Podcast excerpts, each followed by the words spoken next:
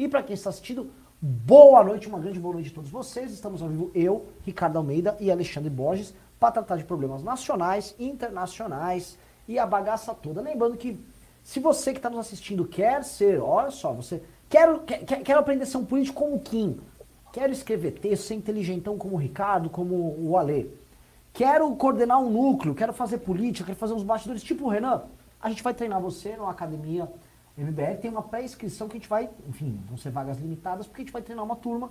Então é academia.mbl.org.br. Faça a pré-inscrição lá. Faça a pré-inscrição lá, porque assim é um treinamento de um ano, é um ano. E a parada vai ser assim: se, ah, você vai, quero ser candidato com o apoio de vocês. Ah, você quer ser candidato com o nosso apoio? Treina um ano, se forma, seja diplomado e aí a gente conversa. Essa é a pegada, porque não adianta mais ficar apoiando gente que não tem informação, que não sabe escrever um texto, que não sabe falar, não sabe olhar para uma câmera, não sabe coordenar um grupo de pessoas. Então, academia.mbr.org.br. Mas vamos aqui ao tema, tá? Estamos aqui com o Alexandre Borges.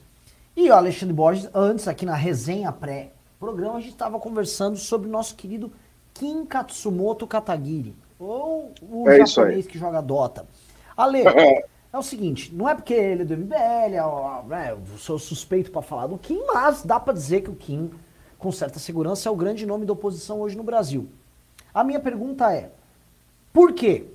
Porque a esquerda tá fraca, porque o Kim acertou um discurso contundente, acho que acertou no tom, porque o Kim começou a representar o anseio de certas pessoas que não têm representação para falar o que acham sobre esse governo.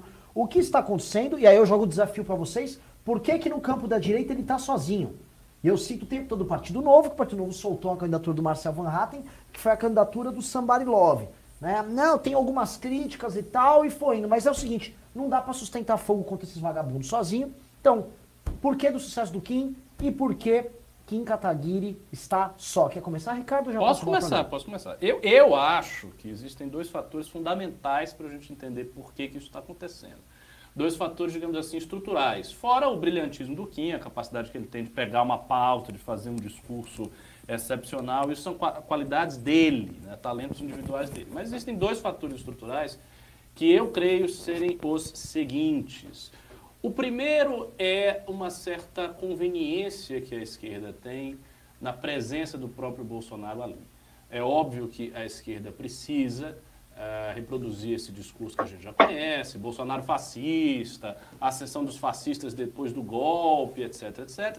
Mas a esquerda também sabe que Bolsonaro é um governante fraco. Né? Ela sabe que Bolsonaro é um governante fraco, ela sabe que o governo Bolsonaro legou uma série de problemas para o país que qualquer candidato que vá com ele no segundo turno vai explorar no marketing, vai explorar na propaganda. É muito fácil fazer essa exploração. Então, tem a pandemia, a maneira como ele conduziu a pandemia, toda errada. Tem a questão das reformas que ele prometeu e não fez. Claro, a esquerda não vai bater muito nisso, porque, evidentemente, a esquerda não é a favor das reformas que a gente é a favor. Mas pode dizer que é um governo que foi inoperante, que não conseguiu fazer nada do que prometeu. Tem o problema ah, da rachadinha, dos escândalos de corrupção. Tem o problema do envolvimento da família do presidente com milicianos, o suposto envolvimento da família dele com milicianos. Ou seja, há uma ampla retaguarda de pontos a serem explorados numa propaganda contra Bolsonaro. A esquerda sabe disso. Então, Bolsonaro não é um governante forte e não é um governante que inspira pavor e medo para a esquerda que quer se confrontar com ele. Isso eu acho que é algo bastante disseminado na esquerda. Ah, se a gente for olhar parte a parte, né, a gente enfocar, por exemplo, a questão do PDT e do Ciro. Uma das propagandas que o Ciro fez ao longo do tempo foi dizer que se ele fosse ao segundo turno, ele teria ganho do Bolsonaro. Porque todas as pesquisas apontavam que ele, no segundo turno, ganharia do Bolsonaro. Claro, ele não foi para o segundo turno, né? mas as pesquisas eh, apontavam isso, havia essa previsão. Então, possivelmente, ele acha que se ele for para o segundo turno com Bolsonaro agora, onde Bolsonaro está muito mais desgastado do que era em 2018, quando era apenas uma promessa, ele vai ganhar. O PT, por sua vez, quer polarizar com Bolsonaro na eleição. Ele não quer polarizar agora. A gente sabe que o PT tem evitado polarizar com Bolsonaro neste momento. Então, o PT aguarda disputar com Bolsonaro em 2022. E essa declaração recente do Lula é muito significativa nesse sentido. Porque o que o Lula disse? O Lula acabou de dizer: olha, se não for eu a ser o candidato, será o Haddad. Que, que ele quer dizer com isso? Basicamente duas coisas. Primeiro, uh, pacifiquem aí as brigas internas do partido, já temos o nosso candidato. E segundo, se o Haddad foi em 2018 e perdeu, eles devem imaginar, ele vai em 2022 e vai ganhar. Então, existe essa visão também do PT. Então, aí a gente já fala em PDT e PT. Os partidos pequenos, tipo PSOL, eles podem polarizar com o Bolsonaro, uh, mas de uma outra maneira. Né? Então, são partidos que têm crescido em certas camadas da classe média, da inteligência, que a gente sabe que é muito afeita ao psolismo, e isso faz com que também não haja essa urgência do PSOL em polarizar. Então, a esquerda, de fato, não está muito engajada, ela tem motivos racionais para não estar tão engajada assim, e o outro fator é que a polarização Bolsonaro-esquerda ainda é, ainda é uma polarização em que Bolsonaro consegue crescer. Não sempre, mas ainda traz a Bolsonaro a chance, a possibilidade de explorar um sentimento antipetista, explorar um sentimento popular anti-pautas de costume identitárias que a esquerda abraçou com muita força nos últimos 15, 20 anos. E a esquerda sabe disso também. Né? Então, a polarização que a direita faz com Bolsonaro ela é muito mais aguda, ela se torna muito mais traumática para Bolsonaro, porque não tem como alegar, a não ser por uma alegação obviamente falsa e ridícula, que o MBL é de esquerda, que o Kim é um esquerdista. Essas alegações. Chinês, elas, eles falam que a gente. É, não, essas alegações são muito toscas. E assim, elas só convencem quem já está previamente convencido. Ou seja, aquele militante bolsonarista que é fanático por Bolsonaro vai se convencer por essa balela. Mas quem tem um mínimo de senso crítico vai perceber que não é assim. Então, a polarização que a direita faz com o Bolsonaro é muito traumática. E aí vem o último ponto que eu queria colocar aqui, antes de passar a bola para o Ale, que é o seguinte: essa polarização ela é muito mais fácil no MBL do que no Partido Novo porque há vários quadros do Partido Novo que ainda são bolsonaristas, que ainda dependem, eu não diria que são bolsonaristas, mas que ainda dependem muito do voto do bolsonarismo e que, portanto, não querem fazer aquilo que nós fizemos, que foi uma ruptura claríssima com o Bolsonaro. Então, acaba caindo naturalmente para o Kim. E aí ele pega a bola, e como ele é muito talentoso, muito bom em discurso, muito bom em debate, e aí ele faz o, o brilho dele, faz o jogo dele. Então, por isso que está... Alexandre Borges, antes de tudo, está servido com a batata aí? Pô, vocês estão aí numa boa, hein? O negócio aí é, é, Eu tenho que ficar só olhando, né? O pessoal aqui que não tá, de repente, que tá só ouvindo, que não tá vendo, os caras aí estão numa farra aí, parece a festa do Arthur Lira, entendeu? a Joyce vai aparecer dançando daqui a pouco. Eu não tenho acesso a essa, esse dinheiro do Jorge Soros que vocês recebem, entendeu? Então. Bom, vamos lá. É, falar o que depois do Ricardo? Né? O Ricardo já cobriu tantos pontos, né? Mas vamos lá. Primeiro, eu acho que eu tenho que começar pelo. É, é, é primeiro, o que vem primeiro. Né? Quer dizer, primeiro é o talento individual desse menino, que ele é um ponto fora da curva. Esse garoto, ele, a capacidade, a inteligência dele, a capacidade de falar, é, é, a clareza dele é, de posicionamento, né? Porque isso, isso demanda coragem, isso demanda estudo, isso demanda, é, apesar de ele ter 25 anos, já alguma experiência que ele tem, né? É, e ele está aberto ao enfrentamento. Ele é muito honesto, não só é, é na pessoa física, é, em termos de não roubar, né? mas ele é honesto intelectualmente. Né? Ele tem muito, ah, pela idade, e pela a, a maneira como ele entrou no, no mundo da política. Ele também tem muita desenvoltura com redes sociais, né, com os palanques eletrônicos, onde se passa uma parte importante da política. Né? Ele foi forjado nesse meio. Eu conheci o Kim com 17 anos de idade, quando era o liberalismo da zoeira. Né? Então ele é, é, lá em 2014 na casa do Danilo, pô, parece que foi em outra vida de tanto tempo. Mas enfim, então, assim, ele, é, desde muito jovem, ele usa as redes sociais, ele está no YouTube, ele está. É, é, é, então, assim, é inteligência, é cultura, é clareza, é, é, que é uma coisa muito difícil. Eu estou querendo bater nesse ponto porque existe uma diferença cognitiva ele fala melhor, entendeu? Ele ganha os debates, entendeu? Ele uh, uh, janta muita, qual que é o, o, o termo agora que, que, o pessoal costuma usar, sabe? ah, jantou cedo, não sei o quê. E realmente, um debate com o Kim, ele, ele costuma jantar os seus oponentes, né? com muita propriedade, com muita tranquilidade. Tá? Então, esse eu acho que é um, é um primeiro ponto importante. Ele é realmente alguém que tem uma capacidade é, é, além do normal. Né? E a, a, sendo muito jovem, quer dizer, é difícil prever é, é, é aonde esse menino vai parar. O céu é o limite. Ele, com 25 anos, está do jeito que está. Né? É, eu me lembro quando o Ronaldo, com 17 anos, apareceu no Cruzeiro que eu me lembro, eu falei, cara, onde esse cara vai? Ele tá jogando o que ele tá jogando com 17, ou, ou, o Neymar, quando apareceu no Santos ali com 18, você, você já olhava ali e falava assim, pô, esse cara aí. Tá bom, eu vou fazer uma referência de alguém que já tem 51 anos. É, eu vi o Romário com 18 anos no Maracanã, né? E o Romário jogando pelo Vasco. Um dos primeiros jogos dele contra o Flamengo, contra o meu time. E ele fez um gol no Flamengo, ele saiu driblando o time inteiro, e ele deixou o maior zagueiro que eu já vi jogar, que foi o Leandro, é, é, cair, caído sentado. Né? Então, é, é, eu via o Romário com 18 anos, falei, esse cara vai dar trabalho. O que, evidentemente, você vê, é, é, você não precisa ter bola de cristal para você ver que ele não só já é um grande deputado, outro dia eu chamei ele no Twitter de, de o maior deputado federal do Brasil, para incomodar aqueles vagabundos que a gente adora incomodar, que ficam irritados, aí pega uhum. o print, aí fala, olha aí, olha o que o Alexandre falou. Mal saber, eles, me, eles primeiro estão me dando audiência, agradeço. Aliás, eu queria agradecer os vagabundos que me dão audiência, pegando meus prints para me xingar.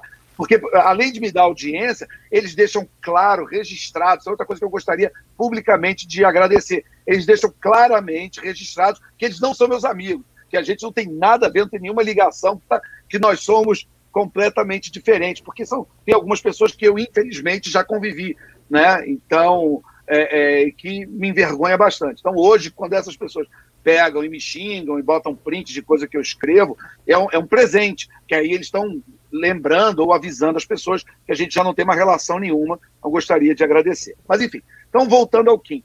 O Kim, agora, vamos, vamos para a ideologia, né? No, no, vamos dizer, no, no discurso é, político. A esquerda brasileira, no geral, ela tem um problema que eu vejo que é, foi se agravando com a queda do Lula como liderança, porque o, o, Lula sempre foi um pragmático, né? O Lula sempre foi aquela, aquele sujeito que veio do sindicalismo é, é, e ele sempre teve um dedo no pulso da população, é, do discurso, da narrativa, né? É outro que sempre foi muito fluente e muito bom de discurso, mas Saindo o Lula, começa a vir os teóricos, né? Começa a vir um vem um cara como o Fernando Haddad, por exemplo, que é um sujeito que, para mim, inexpressivo. É um sujeito que tem é é, é, é, é, era um professor, autor de livros ruins, mas autor de livros, enfim. Ô, enfim. Só sabe, ó, só um parênteses aí. Fala. Haddad foi presidente do centro acadêmico que eu fiz parte lá na faculdade, 11 de agosto, e conseguiu quebrar o centro acadêmico. É sério? sério. Má administração? Péssima administração. Nossa. Detonou. Bom, eu, eu, eu, eu, morava em São Paulo quando ele era prefeito. Eu me para o Rio em 2014. Então, ele entrou, ele ganhou a eleição de 2012. Eu cheguei a, a, a durante um, um breve, é, ali um, dois anos, eu cheguei a, a pegar o, o, o, prefeito Souvenir pintando São Paulo com aquelas ciclovias ridículas, enfim. Então, eu é, é, me lembro bem que era essa figura que conseguiu é, é, não se reeleger, mesmo com toda a máquina, mesmo com, com todo o apoio, com toda a estrutura que eles ainda tinham lá em, em 2016. Perderam uma eleição para o Dória, que era um, um, um candidato que, que, que, era desconhecido do mundo político, ele era um apresentador de televisão, um empresário. Ele, ele, ele, ele veio de um PSDB rachado, né? Vocês vão lembrar isso, vocês lembram aqueles, o Alberto Goldman, que já morreu, mas enfim, a, o tamanho da, da oposição que o Dória teve dentro do próprio PSDB, e foi a, a primeira vez que uma eleição a prefeito de São Paulo foi decidida no primeiro turno. Né? É uma, ganhou com acho que 53%, ganhou em todas as zonas eleitorais de São Paulo, se não me engano, menos ali a Sul, Parelheiros, né? que é aquela Isso. região ali onde a família Tato manda e tal, enfim. E ali, tirando aquela especificamente aquela zona eleitoral. O, o, em 2016, o Dória ganhou na, na, no resto da cidade inteira. Né? Eu me lembro Capão Redondo, por exemplo, que eu tive a curiosidade de olhar, ele teve dois terços dos votos. Né? Foi uma coisa assim, foi um, é, no, é, uma, uma, uma, goleada. Mas, enfim. Então, é, é, é a esquerda brasileira, ela tem um, um problema que eu vejo muito sério, que ela é ainda muito presa ao discurso ideológico no mau sentido, ao discurso abstrato, a uma, a uma distância das ruas, a uma distância da necessidade real de quem pega ônibus, de quem pega trem, de quem está desempregado. Né? E, e, e, isso se reflete muito nessa batalha ideológica que, em parte, criou o bolsonarismo. Né? Porque quando você vai para a política identitária, você vai para a pauta ideológica é, é, de cabeça, né, como é, a, esquerda foi, você automaticamente você vai criar o seu oposto, a sua nêmesis. Ela nasce na hora. Né? Então, você vai ter também uma, uma anti-esquerda, é, é, que eu resisto a chamar de direita, mas, enfim, você tem pelo menos uma anti-esquerda é, é, que tem essa pegada também mais ideológica, é, de núcleos que ficam ali de narrativas e tal, e também um pouco distanciado da, da realidade da população. Então, esse me parece não só um problema para da esquerda de se comunicar com as pessoas, mas também a esquerda está presa na vontade de, de, de, vencer o Bolsonaro. Ela quer dar o troco. Ela quer, ela quer fazer.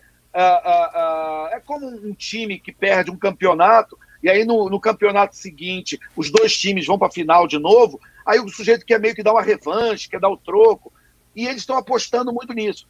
É, principalmente o, o, o, o, PT, ele ficou muito sequestrado pela pauta anti-Lava Jato e anti-Sérgio Moro, que era uma obsessão do PT, uma obsessão do Lula. Né?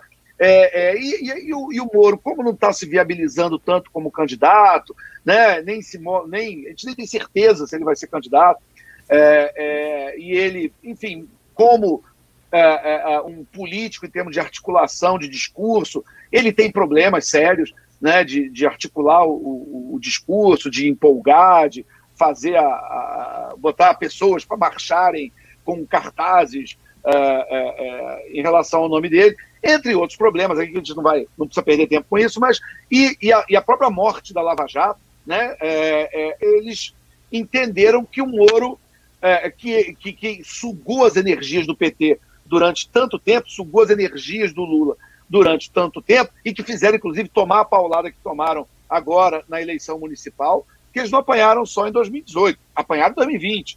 Né? A, a eleição municipal também foi muito é, é, dura com o PT. Né? É, é, vocês é, se, me corrijam se eu estiver enganado, mas que eu me lembro, o PT não elegeu o prefeito de capital grande nenhuma. Né? Enfim. Nenhuma. É, foi um fiasco. Foi um fiasco, um fiasco. Então, é, é, eles me parecem muito presos a essa. Vão, é, em vez de ser pragmáticos e ver quem é que tem chance de ganhar, é, é, é qual é a maneira melhor de articular para tentar vencer a eleição, eles querem dar um troco no Bolsonaro.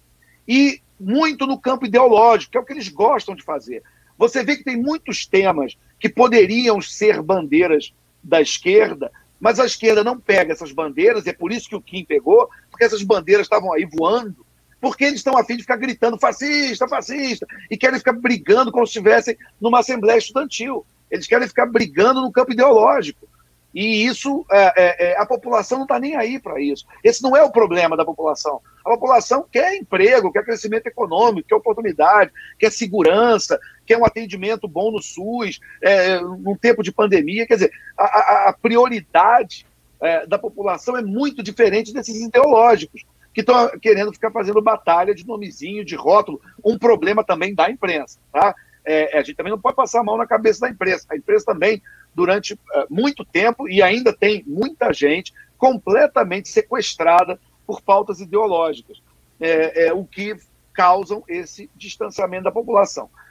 Além disso, ainda tem mais um fator para a gente botar aí nessa, nesse Jenga, aí, nesse, nesse é, prédio de madeira, que é o seguinte: como o governo Lula e depois o governo Dilma uh, uh, uh, foram esses fracassos retumbantes é, é, em várias, né, em crescimento econômico, a questão da corrupção, petrolão, blá blá blá, tudo que vocês sabem, impeachment e tal, tem alguns assuntos que a esquerda não está afim de entrar. Né? É, é, por exemplo, corrupção, típico. Né? Você vê que a, que a esquerda, ela. Primeiro, ela foi pega roubando alucinadamente, como nunca se roubou no país, ela foi flagrada roubando. Né? No, no, no, no durante o lulismo, né? nos, nos dois mandados do Lula e, no, e nos dois, é, um e meio da Dilma. Né? Então você vê, e, e, e, aí eu não sei se vocês vão lembrar disso, mas no ano passado eu fui da bancada, eu participei de um Roda Viva, que foi é, a entrevista com um sérvio que é professor nos Estados Unidos, hum. chama Branco Milanovic. Eu lembro. Você lembra disso? E o Branco Milanovic escreveu um livro chamado Capitalismo Sem uh, uh, Concorrentes. Eu, eu, eu, acho que estou errando o nome, mas é alguma coisa assim. É, é porque o livro é chato demais. É, é, mas eu, eu, tive que ler, né? Fui, fui, entrevistar o sujeito, eu fui obrigado a ler.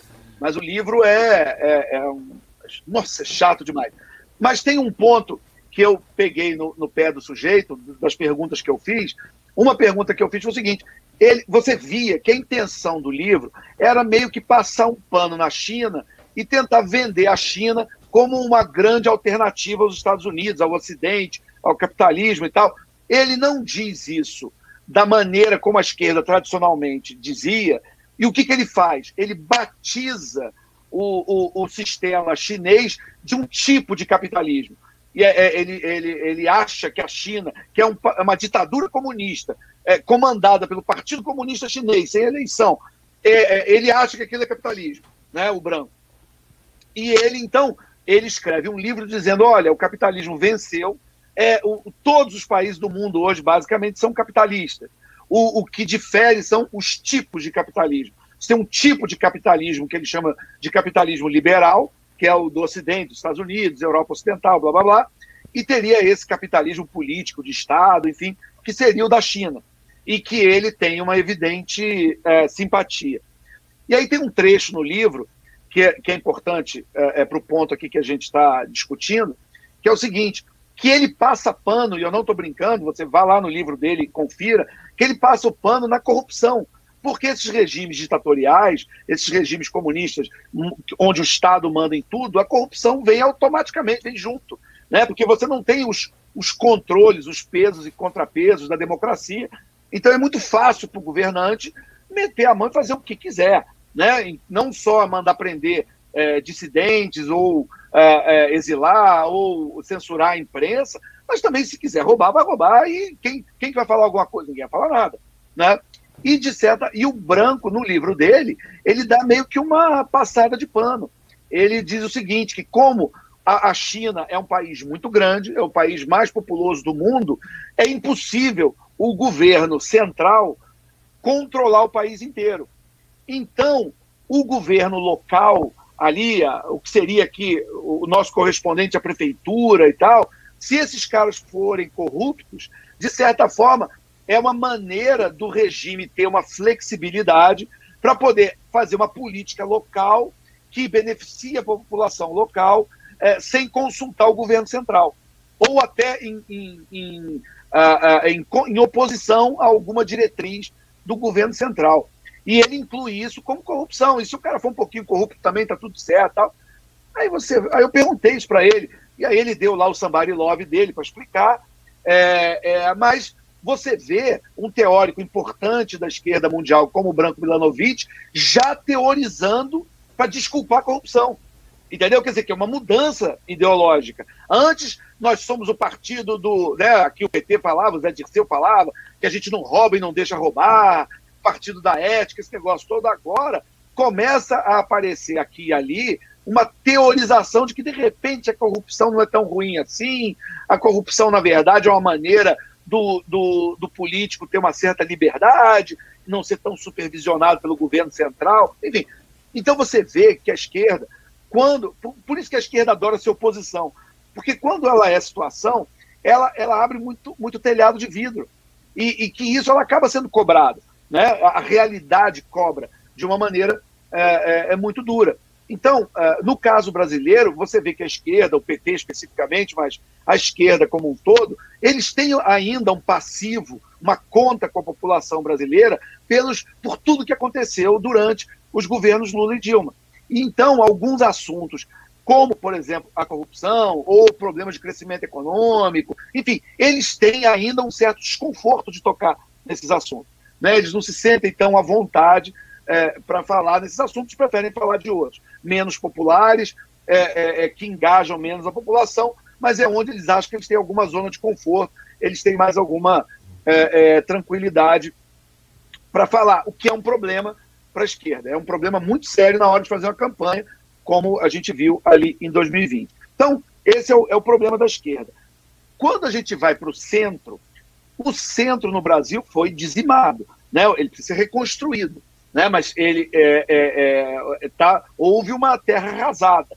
Né? Nós vamos lembrar em 2018, é, é, se a gente pegar dentro ali que vai da centro-esquerda à centro-direita, então vamos, vamos somar aqui o Alckmin, o João Amoedo, o Álvaro Dias e a Marina. Se você somar os quatro, não deu 10% dos votos no primeiro turno. Eu, se não me engano, o Alckmin teve uns quatro, o João Amoedo acho que teve três, uh, o Álvaro Dias e a Marina ali por volta de 1%.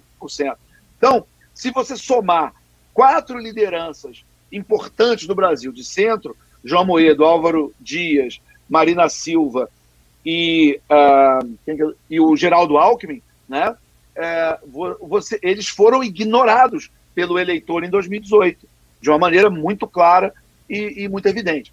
Então, uh, o, o centro brasileiro que foi destruído também muito pela esquerda, né? Por essa coisa de, de, se você é de centro, você é centrão, você é automaticamente fisiológico, e, e eu vou concluir com esse ponto, é, é, no, no, final, quando a gente for falar especificamente do centro e da reconstrução, é, o centro está num momento de se repensar, de voltar a ter uma, uma conexão com a sociedade brasileira, e houve uma oportunidade desperdiçada, a meu ver, no governo Temer o governo Temer foi um governo de transição que ligou o desastre da Dilma com a, a, o bolsonarismo, e acho que a gente tem que reconhecer, goste ou não do Temer, cada um pode ter opinião que quiser em relação ao Temer, mas o país que ele recebeu da Dilma e o país que ele entregou para o Bolsonaro, ele não fez um mau trabalho, ele não foi um mau presidente. Não, não, não tem como dizer isso, né? de, de forma alguma.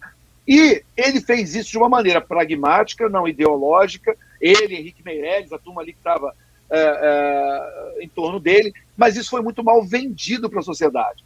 Né? A sociedade não comprou e não entendeu que alguma coisa de positivo estava acontecendo ali naquele período. Tanto que ele foi um presidente extremamente impopular. Ele saiu com, recordes é, é, é, é, de, de, de, rejeição em, na, em todas as pesquisas, né? 3%, 4%, enfim, batendo ali com os piores momentos da Dilma. Então, é, é, apesar dele, eu acho que é perfeitamente possível se argumentar que ele foi um bom presidente para padrões brasileiros e para o Brasil que ele recebeu da Dilma e depois o que ele acabou entregando ao Bolsonaro. Mas eu acho que a venda para a sociedade brasileira não aconteceu, o que é uma pena, né? Quer dizer, é uma, foi uma oportunidade muito importante perdida. E aí a gente vai, pra, pra por último, para o que a gente chama de direita, onde você tem uma centro-direita tentando também achar um discurso, tentando se posicionar, que é onde eu acho que está o coração de boa parte dos brasileiros. Acho que é uma demanda muito grande, eu tenho falado muito disso.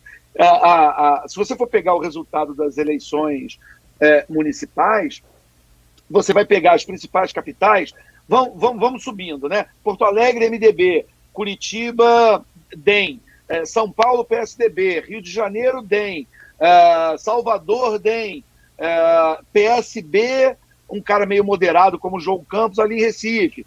Uh, entendeu? Aí você tem o Sarto do PDT ali em Fortaleza. Você, você vê que o, o, o eleitor, na a última vez que ele foi consultado na eleição do ano passado, ele não votou em candidato radical, nem de esquerda nem de direita. Né? Você, você teve, vocês vão, vocês que viveram muito a eleição em São Paulo, vocês lembram a tentativa enlouquecida da imprensa de vender o Boulos, né? E, e não conseguiu. Né? E, Na verdade, e, o, Boulos, e o Boulos só foi bem porque ele foi vendido como alguém muito distante de ser radical. Exatamente. O Boulos né? é vendido cri- como um cara calmo, moderado, tranquilão, que Foi ama as vendido pessoas. e se vendeu. Sim. Ele se fez assim, foi uma campanha do afeto. Sim. Isso é Isso. da campanha do Bozo, a campanha do abraço, do afeto. É, corte aquele, aquele dele. vídeo. É, É, aquele vídeo do Coringa, né? Que ele tá com a cara pra fora do carro e tal, enfim. Sim. É, é, então, assim, então foi, se inventou um personagem do, do Boulos, Paz e Amor, e toca a imprensa tentar vender isso, toca a imprensa tentar vender isso, a imprensa vendendo o Boulos e, de certa forma, se aliando com o bolsonarismo que tentava vender o Celso Russomano, né, esse novo é, cristão patriota conservador, né, o Celso Russomano, enfim. É, é, mas não de- deu certo. Sim. Pois é, e não, e não deu certo. Né? Quer dizer, São Paulo votou é, é, na reeleição do Bruno Covas e no candidato do João Dória. Né? Quer dizer, foi um tapa dos. a- O eleitor de São Paulo deu um tapa na esquerda e nessa anti-esquerda aí, a gente pode escolher o nome aí, né? O integralismo, sei lá, o nome que aí, for. essa- Esse essa negócio gente aí. É, essa coisa é. horrorosa. Enfim, esse, esse salazarismo, tro, é, é, tupiniquim, sei lá que nome que a gente vai dar. É, é, mas é, o, o eleitor de São Paulo re- rejeitou, mas não só o eleitor de São Paulo. De, de, de sul a norte do Brasil, houve um certo padrão de uma busca é, é, que não aconteceu em 2018. 2018 foi a eleição dos coronéis e capitães e pastores e, e Hélio Negão e sei lá o que, enfim, foi aquela, e dos é, barbudos e não sei o que e tal, foi E aquela... Biblos Nunes, aquele monte de Isso. Nunes. É, esse negócio aí, esse que pa- parecia um, o casting da Fazenda, né? Que foi aquela eleição. Enfim, é, é, mas o, o- o eleitor, eu acho que em dois anos entendeu o preço que foi essa brincadeira, o custo para o Brasil, e a pandemia hum, é, é, aumentou o custo muito mais. Né? É, um, é um momento onde a, a pandemia ela obriga o cidadão a não brincar com o voto.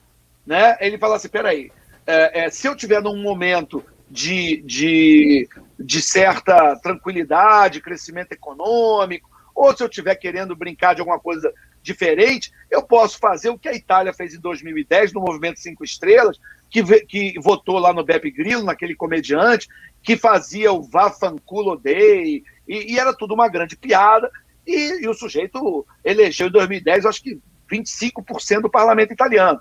Né? Ah, ele Por tinha quê? governo agora. Agora, Isso, o Beppe então. Grillo durou. Ficou. Exatamente. É. Então, assim, por quê? Porque os italianos acharam que dava para brincar com isso. Com um populista radical que ficava xingando todo mundo e tal, fazendo esse estilo do, do, do comediante mal-humorado, né? Que é o que no Brasil não tem tanto, mas no- lá fora, na Europa, nos Estados Unidos, tem muito dessa figura do sujeito que é comediante, mas é o comediante mal-humorado, que xinga todo mundo, que tal, enfim. É, é, Mas o brasileiro, no mundo inteiro, tá? Eu acho que, por exemplo, foi a pandemia que derrotou o Trump. A gente pode falar disso depois.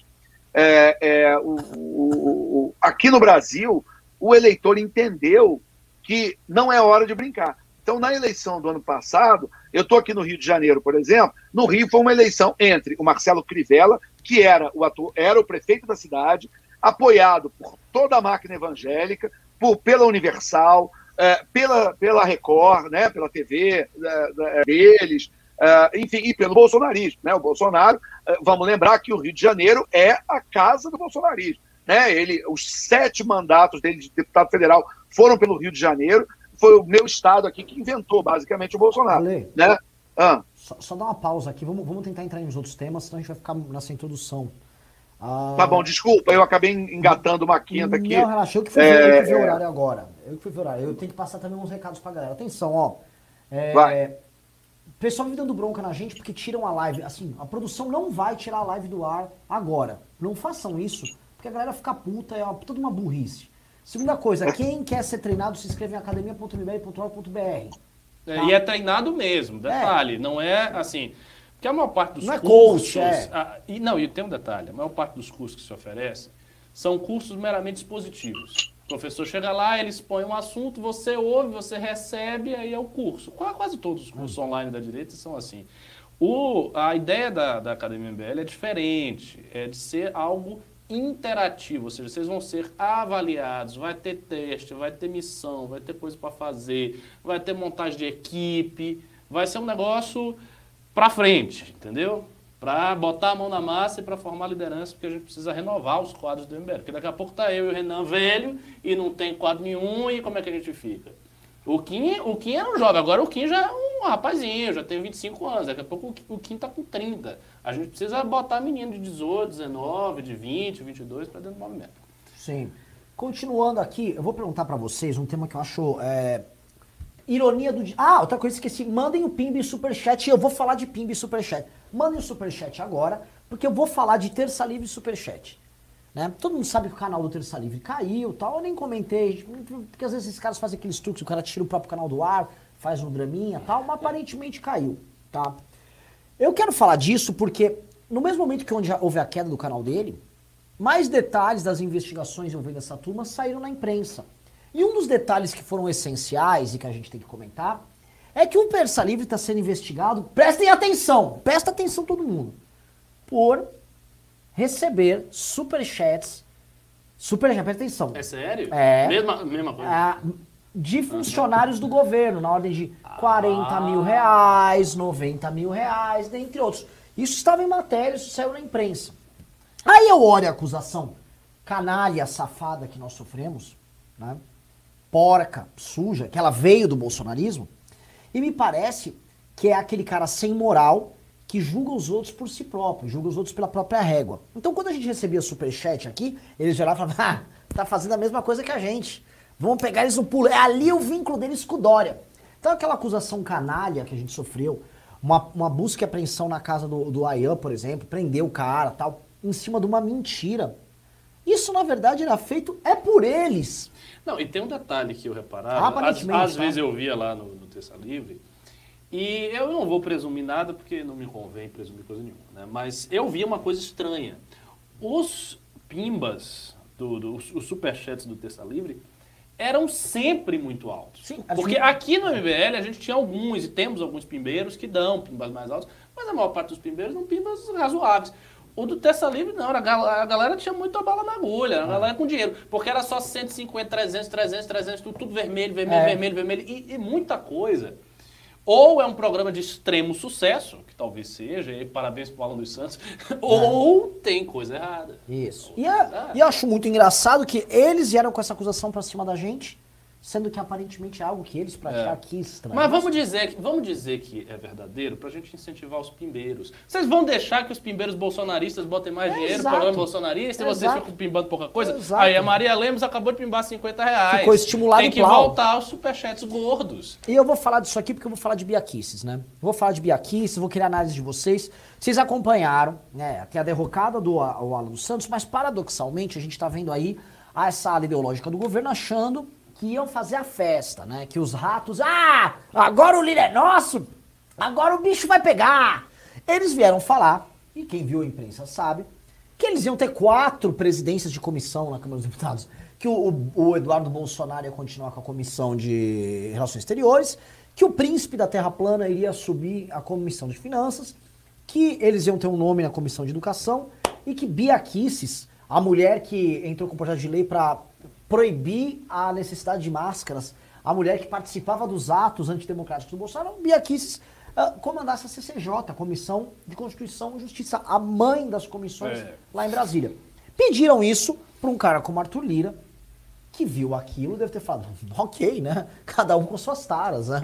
Cada um aí, eles têm prazeres estranhos, né? E ele falou, ele jogou o nome dela ali, jogou isso dos demais, e a casa foi caindo, tanto que hoje, muito provavelmente, eu repito, muito provavelmente, mais de 80, 90% de chance, é que Bia Kicis não assuma, porque nem sequer dentro da CCJ ela obteria os votos. E as outras? As outras é provável que mano, mantenham o Eduardo onde eu ele está. imaginava. E educação? Educação não. Não. E nem, é, ou nem... seja, relações exteriores. É. Basicamente. Onde eu quero chegar, que eu quero colocar aqui para vocês, né?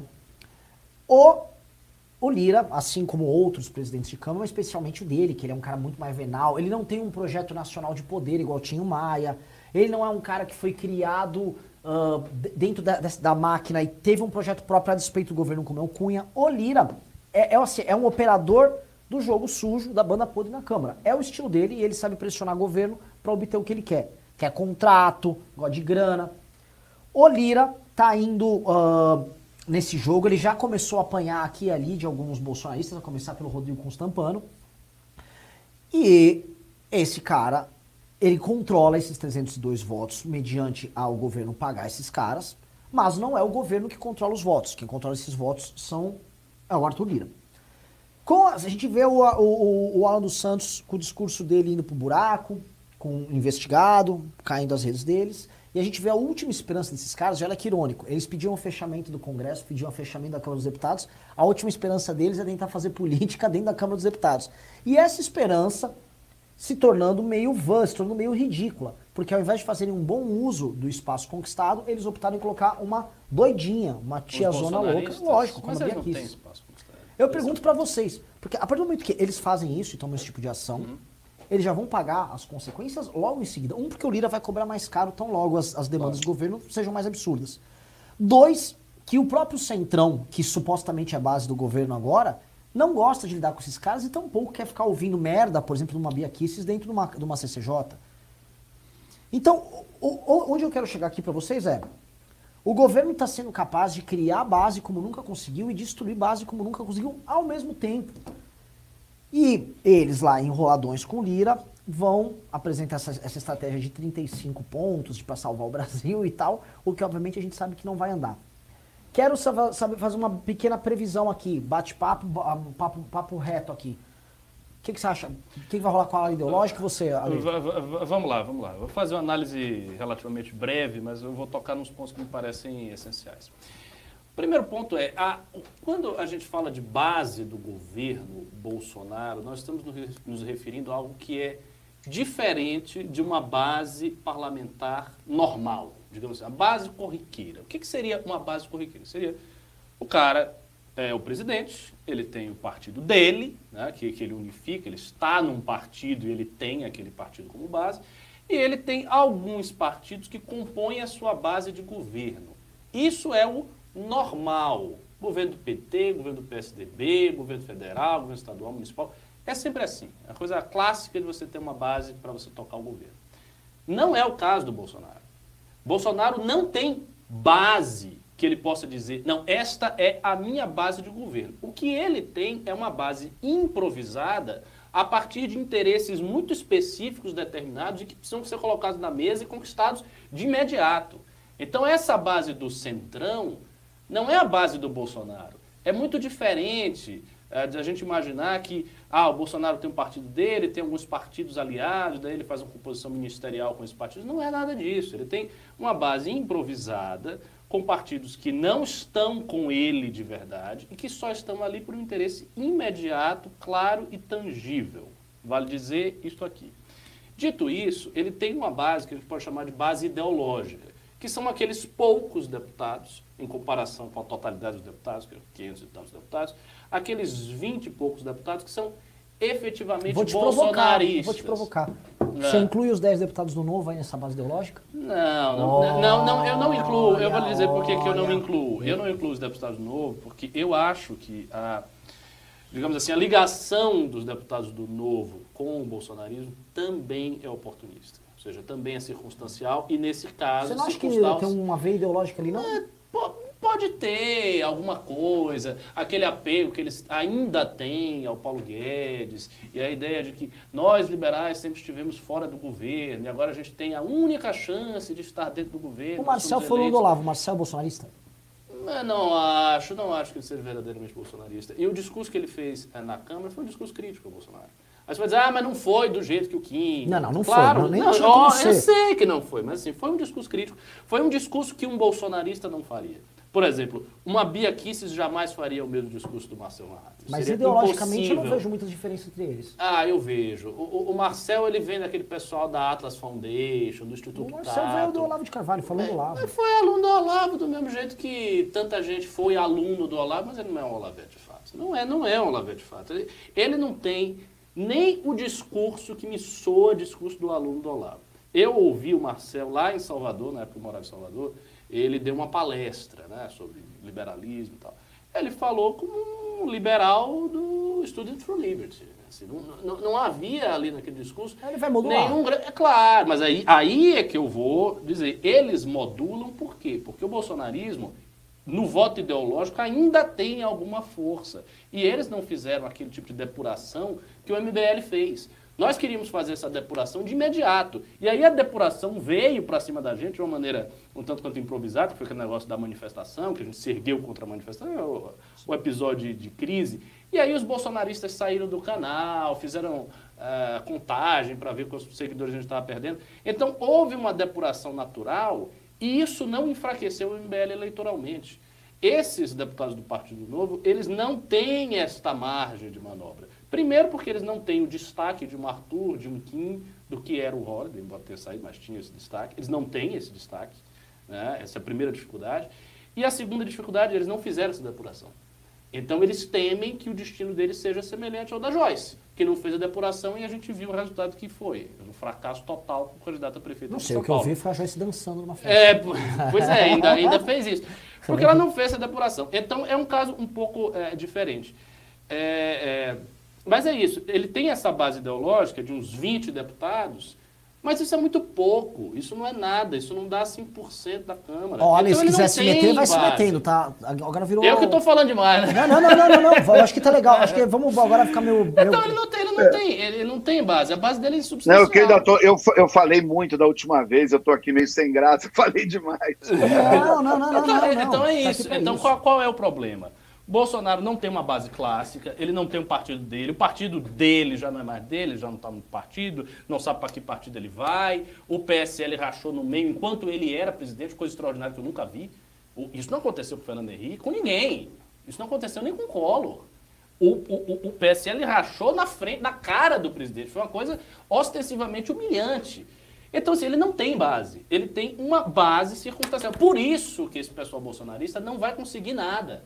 Não é que eles, ah, agora nós tivemos uma grande vitória e vamos conseguir fazer uma bela política na Câmara. Não, não vão. Eles não vão fazer política nenhuma. Porque eles próprios são isolados. São 20 negros isolados, sem habilidade parlamentar, que vão ficar lá isolados. O que eles podem fazer é contar uma história para a sua militância.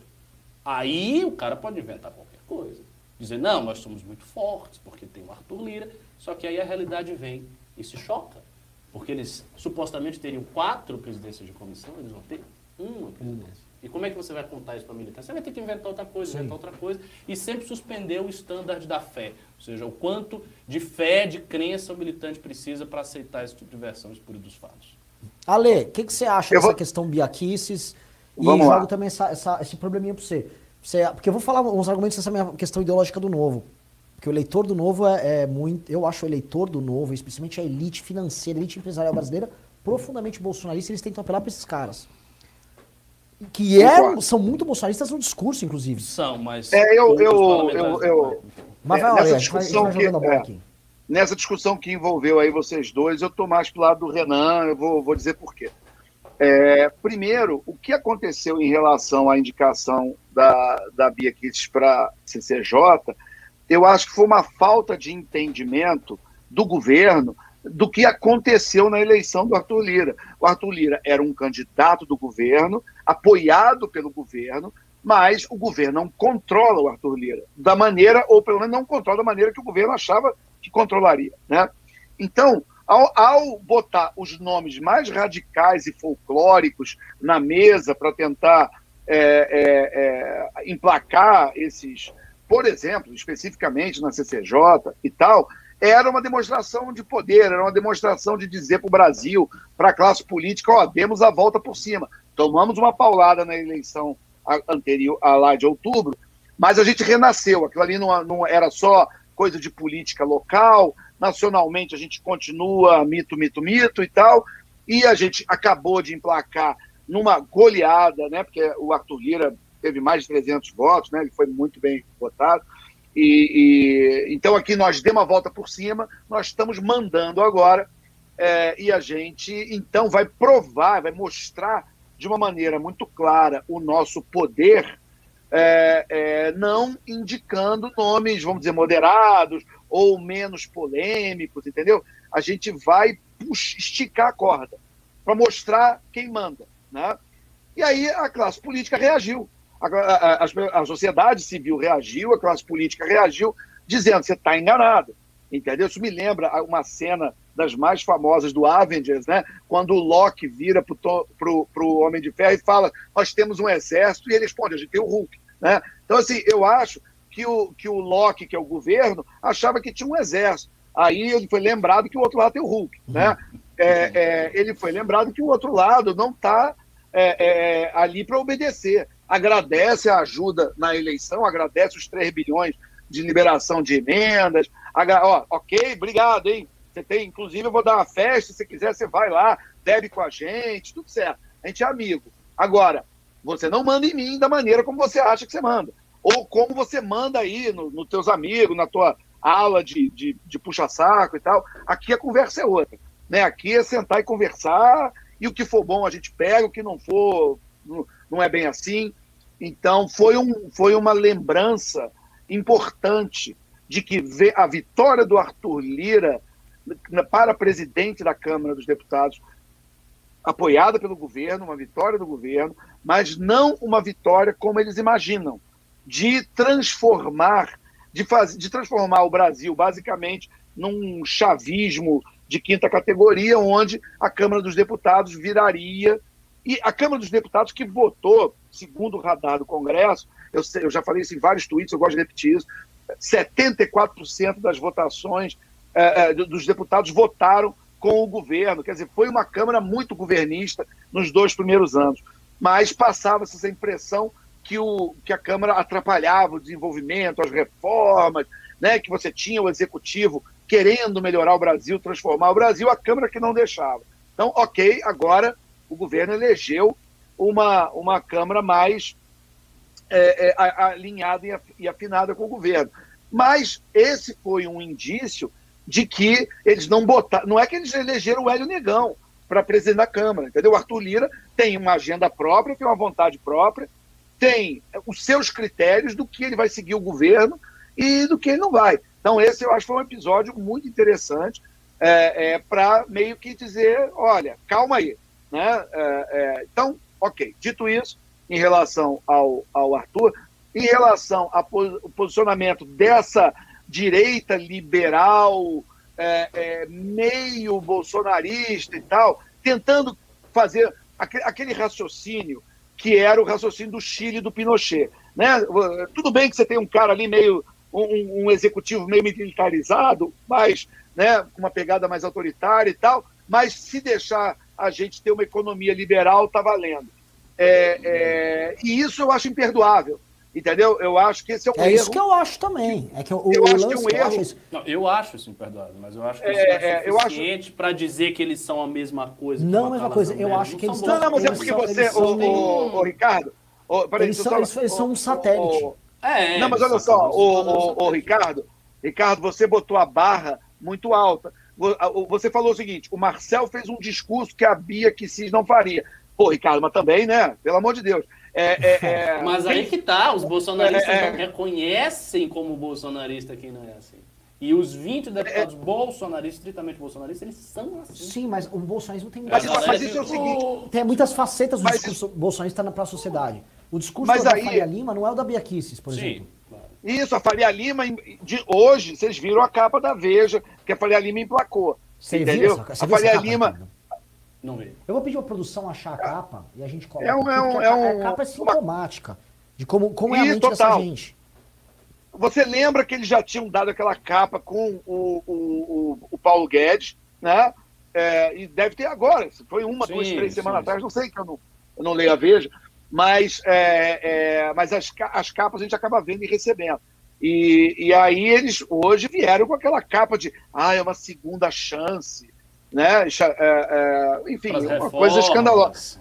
É, mas, é, mas, a, mas a, a, pelo menos a, a, Veja é esse dedo no pulso da Faria Lima. Né? A gente entende o, o que, que, se passa ali naqueles corredores ali, ali naquele, naquele prédio do Google, enfim, é, é, naqueles cantos ali da Faria Lima, é, é, o que, que o pessoal está pensando.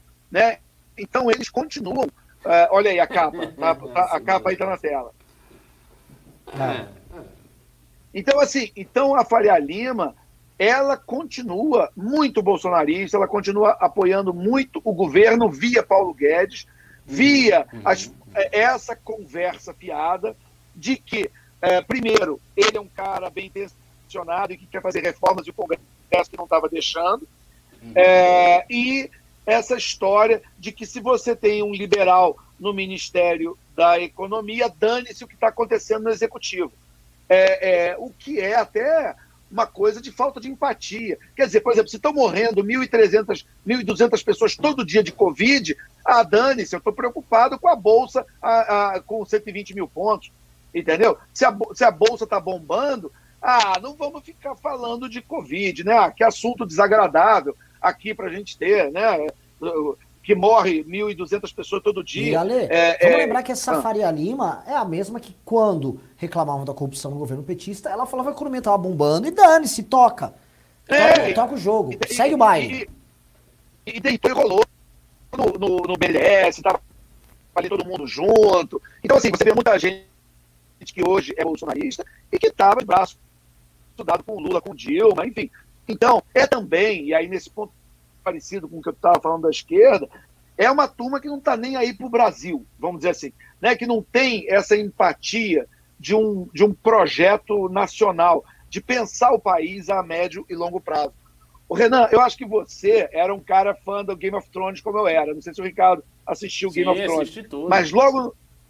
Você assistiu? Então, eu não sei se vocês lembram, logo na primeira temporada, tem uma conversa do Ned Stark, quando ele está preso, é que o Varys, que é o, o, o, o, eunuco lá, ele vai visitar o Ned Stark na, na, lá naquela, naquele calabouço lá que ele está, e aí eles têm uma conversa muito interessante, muito boa, e aí o, o Ned Stark chega para o Varys e pergunta assim, Varys, a quem você serve? E o Varys responde, ao reino, alguém tem que servir ao reino. Uhum. Né? Eu, eu adoro essa passagem, porque é, é, o Varys ele lembra é, é, que é uma coisa política importante, que é uma coisa que vem da monarquia, inclusive. É lembrar o seguinte: você tem a política partidária, você tem o dia a dia, mas alguém tem que pensar o reino. Alguém tem que pensar a médio e longo prazo. Alguém tem que ter um compromisso com uma agenda de país que, que sai desse varejo de quanto que a bolsa deu hoje, quanto está o dólar, é, é, quanto que deu ali um índice aqui ou ali, entendeu? É, é, é um projeto mesmo de país de médio e longo prazo. Alguém tem que servir ao reino. E a Faria Lima hoje, ela não, não, se, não parece nem um pouco preocupada ou é, é, é, é perdendo um fio de cabelo com o Brasil, com, com a, o que está acontecendo no SUS, com desemprego, com a segurança pública, com a, a pandemia, entendeu?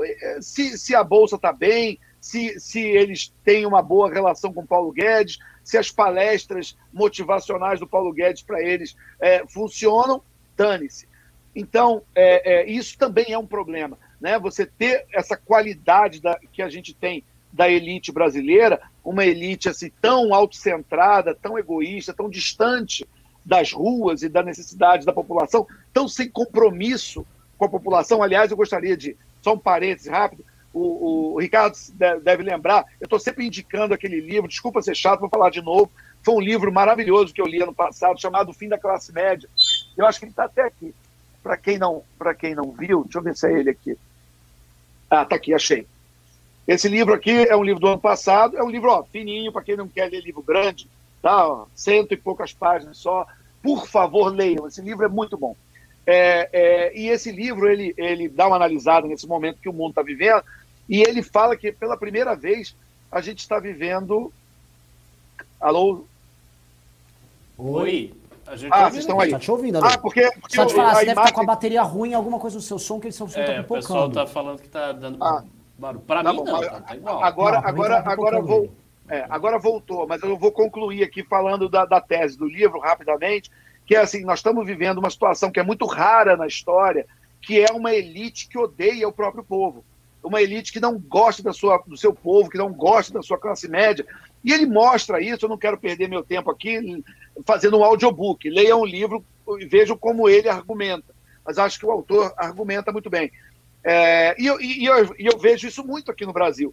Né? Eu vejo uma, uma, uma elite que poderia estar fazendo a diferença, pressionando a política para servir a, a população, a, a ajudar a gente não ser esse desastre no combate à pandemia que a gente é, um país negacionista, um país que é uma bagunça de logística de distribuição de vacina, de seringa. A gente nem está falando disso Mas isso é a, a pauta. Quer dizer, é, é, porque o Brasil tem tanto problema, né, que a gente precisaria de horas e horas, mas morrem mais de mil pessoas todo dia. E, e uma parte disso seria evitável, é, com, com, com, uma, com uma seriedade e com um mínimo de profissionalismo é, é, no, no, na condução disso. O, o, Ministério da Saúde do Brasil teve dois médicos demitidos, o Mandetta e o Taixe.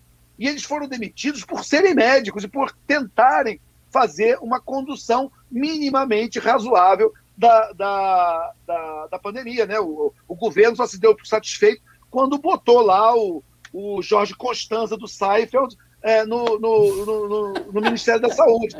Entendeu? Botou aquele sujeito patético, né? Que eu acho que até bolsonarista tem dificuldade de elogiar o, o seu Pazuello.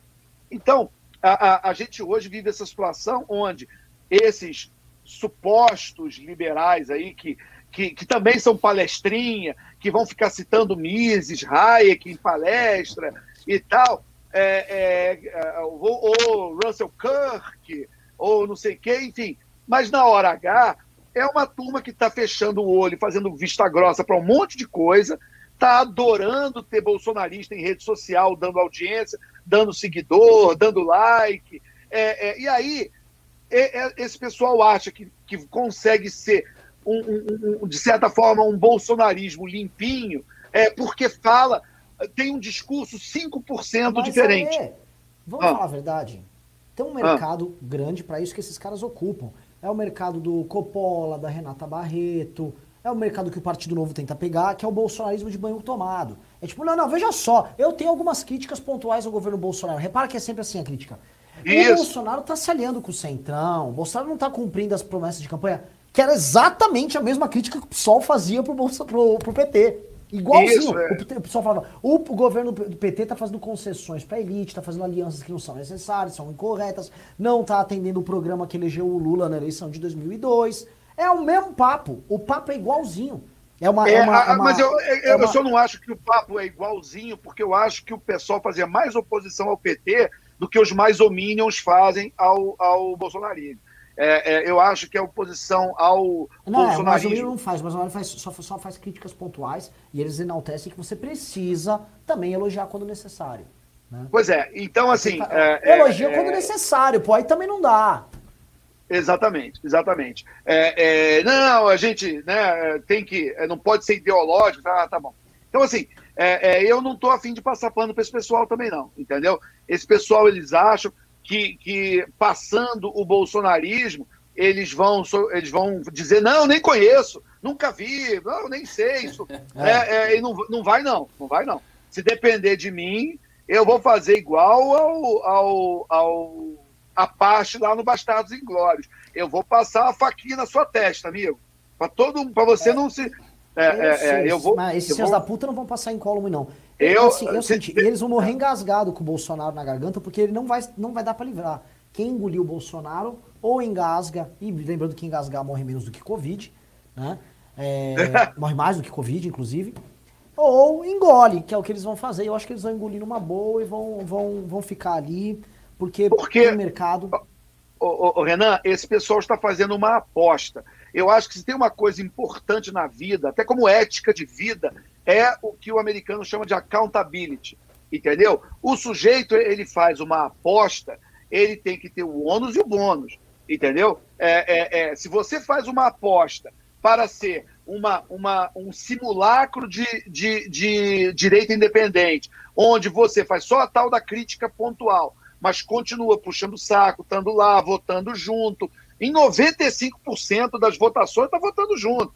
É, é, ah, tá Ale, é, é, Ale, vamos falar a verdade. O que esses caras querem é o seguinte: eles querem fingir que são independentes, como nós somos independentes, sem tomar porrada.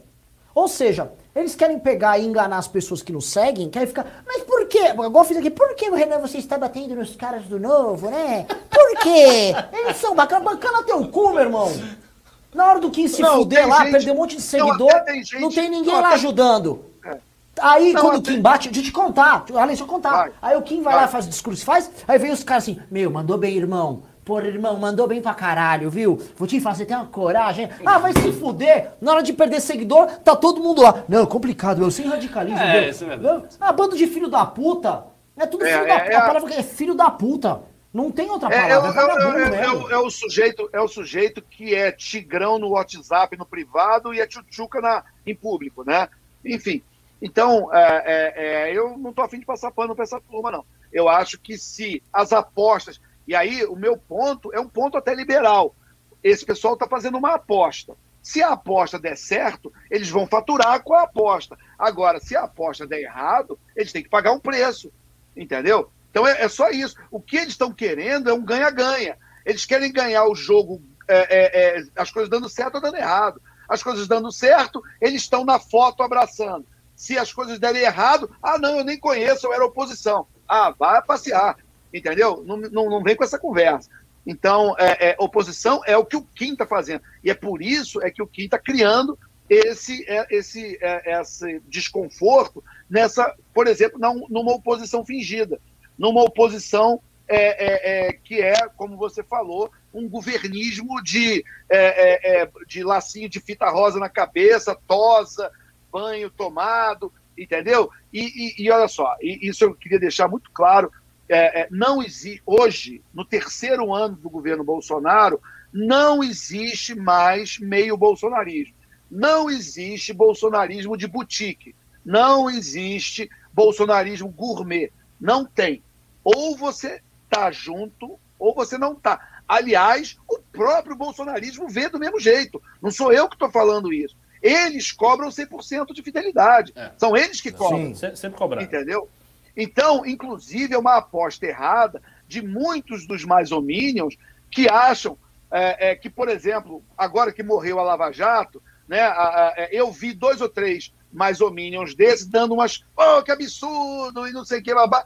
Aí, o, o que, que acontece? Na, na mesma hora já estão sendo chamados de comunistas. Entendeu? Na hora. Entendeu? Então, ele, o, que esse pessoal parece que não entende é que eles não têm seguidores, eles têm chefes, eles têm uns caras que estão em casa dizendo: você é obrigado a bater palma para o Bolsonaro, você é obrigado a repetir tudo que o governo manda você repetir. Se você falar 2, 3, 5% fora da pauta, eu te descarto, eu te vomito, eu, é igual o Apocalipse, eu te vomito, te ponho para fora é, é, é, e vou pegar outra. Tanto que, tanto que toda hora tem, tem é, mudança do, do, time.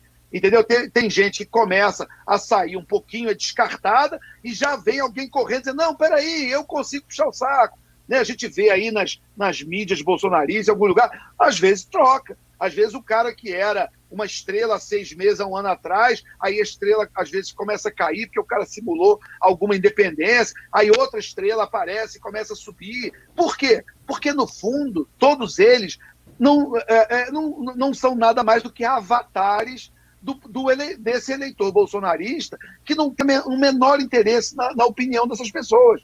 O, o, que eles têm é uma demanda. Exatamente. Eles querem que essas pessoas repitam o que eles estão mandando.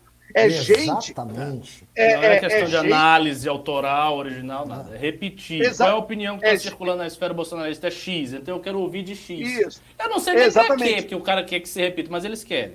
É, é isso que você tá Não, dizendo. porque eles querem, eles, eles como o sujeito está em casa claro. e ele não tem, e ele não tem o microfone, ele fala isso, o seguinte: olha, você que tem o microfone, você que tem salário. Uma transferência que... psicológica. Exatamente. Você vai falar o que eu estou mandando você falar. falar. Aí eu te dou like, eu te chamo de gênio, eu, eu te mando é, contribuição, eu compro o seu curso, eu compro o seu livro, sei lá, qualquer coisa dessa.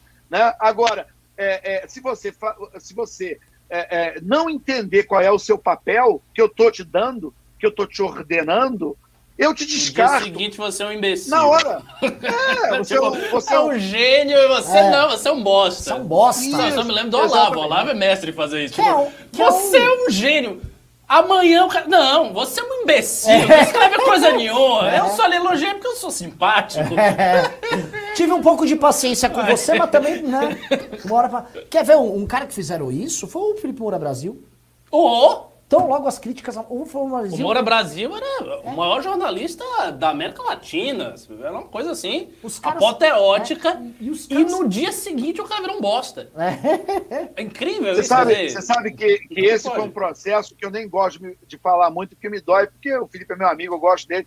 Mas Sim. eu me lembro um fato que foi muito importante, foi logo no começo do, do governo Bolsonaro, quando o Gustavo Bebiano, saudoso, que morreu, é, é, é, o, quando o, o, Gustavo Bebiano é, é, foi demitido. Foi? Não, não pode, falar, pode, falar. pode continuar. Tá, Só... tá. Problemas técnicos. É, é quando o, o, Gustavo Bebiano foi é, demitido do governo, ele era um amigo pessoal do Augusto Nunes há muitos anos. O Augusto Nunes convidou ele para o Pingos nos Is ao vivo para é, é, falar, para dar a versão dele. É, é, o, Augusto, inclusive, está no YouTube, para quem quiser olhar, ele abre o programa fazendo um editorial de 5, 10 minutos, extremamente elogioso ao Bebiano, e a militância foi toda em cima do Felipe, como se o Felipe tivesse inventado do Bebiano ir lá. E, e o Felipe começou a apanhar. Perfeitamente. Você lembra disso? O, quem, uhum. o Bebiano. Exatamente Bebiano, ele começou a apanhar. É, o Bebiano era amigo do Augusto, quem convidou foi o Augusto, quem botou e deu o microfone foi o Augusto, e a, e a, e a militância bateu no Felipe, que não tinha nada a ver com aquilo. Não tinha nada. Então, enfim, é, é, o que também a gente viu ali, também como é que o método, como é que funciona essa coisa do assassinato de reputação, como é uma coisa orquestrada, como é uma coisa de, olha, batam no Felipe. E o pessoal não quer nem saber, vai lá e bate no Felipe. Enfim. Então, é, é, é fechando esse, esse raciocínio, a gente tem que uh, uh, não dar moleza para esse pessoal, a gente tem que ficar em cima, a gente não pode. É, é, é ah, mas o sujeito não gostou. Lembra que a gente brincava de chamar de direita dia triste? por exemplo, acabou a Lava Jato, aí já vem os mais homínios no Twitter. Hoje foi um dia, dia triste. triste. É, eu, eu, eu, eu, eu chamava, eu, eu, eu apelidei de direita dia triste. É, é, Aí esse cara diz que o dia foi um dia triste, porque. Não, é, mas no dia seguinte já está no barco de novo, como se nada tivesse acontecido. Entendeu? É, é, então, assim, vamos. É, é, e essas pessoas, elas estão fazendo uma aposta. Então, ok, o mundo a, a, é uma livre concorrência de ideias e de projetos políticos e de projetos de poder. É legítimo. O sujeito fez uma aposta. E se a aposta do sujeito for vencedora, ele vai ter o bônus, os louros, o lucro da aposta que ele fez. Agora, se a aposta der errado, não quer pagar o preço, como é que é isso? Como é que funciona? Eu não conheço esse cassino que você só ganha. Entendeu? Você, você, girou a roleta, a bolinha caiu lá onde você apostou, legal, o prêmio é seu. Mas se a bolinha caiu fora, sua, você perdeu a sua ficha. Então, esse é o, é o meu ponto. Pessoal, vou fazer uma pergunta aqui. Já estamos aqui já às 8h17. Temos que ler algumas perguntas aqui. Vai ter pergunta para o Ale, vai ter pergunta para todo mundo. Só que eu não sei como acessar os pimbas, porque a produção é, ainda não arrumou isso. Então o programa está muito mais bem arrumadinho do que os outros, então eu não vou xingar a produção. É. Tá tudo bem com a produção, eles vão dar um jeito de chegar pra gente. Talvez chegue aqui no WhatsApp. Eu, eu, ó, acabou de chegar. O, seguinte. Couto, o ah, Couto manda pro Ricardo. Pra, pra mim? mim? chegou no WhatsApp. Mas... É, vamos, vamos lá. Cadê o? Couto, Couto, Couto, Couto. A gente acabou nem falando da pauta, foi montada uma puta pauta com. com... É, não, não, tem uma, tem uma, poxa, tem uma coisa. É, entra lá, Ricardo, entra na pauta. É, não, tem, tem uma coisa que eu acho fundamental, e não é, eu vou sintetizar duas pautas. Porque, assim, tem pautas sobre um assunto que não há ninguém, possivelmente ninguém melhor no Brasil para falar, que é política americana. O Alexandre Borges é um profundo conhecedor de política americana. E o que eu queria saber, é uma pergunta que eu faço a você, é qual o estado do trumpismo enquanto movimento de massa dentro do Partido Republicano e o que a vitória do Biden implica para o Brasil e para a direita norte-americana de uma maneira geral. Claro, é uma pergunta gigantesca, você pode é. dar uma palestra, mas seria, seria uma. Não, mas. É. Mas como você perguntou para um sujeito que fala pouco, não tem problema nenhum. É... Mas, bom, primeiro, obrigado pela gentileza. É, é, eu acompanho realmente política americana há, há muitos anos. O, o, que aconteceu com o Trump foi o seguinte: é, é, os três primeiros anos do Trump, eu vou brigar até morrer defendendo. Eu acho que ele foi um excelente presidente nos primeiros três anos e manteve a, a militância aquecida, tanto que um parâmetro importante para avaliar um presidente é o que eles chamam de midterm election, que é aquela eleição que tem no segundo ano do mandato do presidente. Então, vocês vão lembrar, ele ganhou a eleição de 2016, começou a governar em 17, teve eleição em 18 e, normalmente, o quando o presidente, somente um presidente de oposição e tal, quando ele é eleito, como aconteceu com o Biden agora, ele, ele normalmente, se você olhar na série histórica, e, e, as eleições americanas são ótimas por causa disso, porque você tem um sistema muito perene, então muito bem medido, você tem 200 anos de história para analisar. É, é, o presidente normalmente leva junto à Câmara. O que quer dizer isso? É, quando agora, por exemplo, o Biden foi eleito, ele, ele, ele fez a maioria da Câmara. O, o, Trump, em 16, quando foi eleito, fez a maioria Sim. da Câmara. Ele já tinha o Senado e ele fez a maioria da Câmara. O Senado os, os, republicanos perderam agora o Senado pela primeira vez em oito anos. Há oito anos que o Senado era republicano.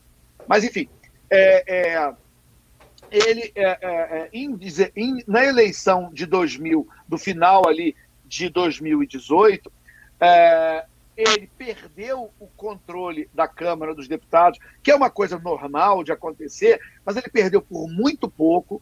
Ele manteve a, a, o Senado, perdeu a Câmara por muito pouco. Por exemplo, se você for comparar com o Obama, o Obama foi eleito em 2008, e se você olhar o resultado da eleição de 2010, foi um banho de sangue. A derrota do, ah, do, do Obama foi uma coisa fragorosa naquela eleição de 2010, que foi o ano do Tea Party, quando nasceu o movimento Tea Party. Enfim, o, o Trump se saiu muito melhor, incomparavelmente melhor, na eleição ali de 2018 normalmente também essas eleições você tem muito governo de estado e tal. Ele foi muito bem, elegeu muito governador, enfim. Então ele estava muito bem avaliado e estava, vamos dizer, é, é, é, em harmonia com a população. Principalmente ele recuperou um pouco que seja, mas ele começou a recuperar um pouco do voto latino, do voto dos negros, que estavam e ainda estão muito ligados ao Partido Democrata, mas ele começou um processo que, que todo mundo xingava de populista e blá blá blá e tal, mas ao, ele estava pela recuperação da economia, por uma série de coisas, pela valorização da, da, da indústria nacional e tal, por uma série de motivos, ele estava recuperando esse voto das minorias, etc. e tal. Tanto que ele, ele onde ele foi perder muito foi entre branco rico é, é, é, ou de classe média alta é, é, com curso superior. Mas, enfim, então, o Trump, ele fez bons três anos, mas o quarto ano, o ano de 2020, foi o, que foi o ano da pandemia. Eu escrevi um artigo sobre isso, é, é, que eu, eu é, é, então o que eu estou falando para vocês é o que eu defendi logo quando saiu o resultado da eleição, que ele ele falhou em mostrar empatia e, e a, ou pelo menos a empatia suficiente com os, uh, com o país que oficialmente é o país mais impactado no mundo pela, pela pandemia. Né?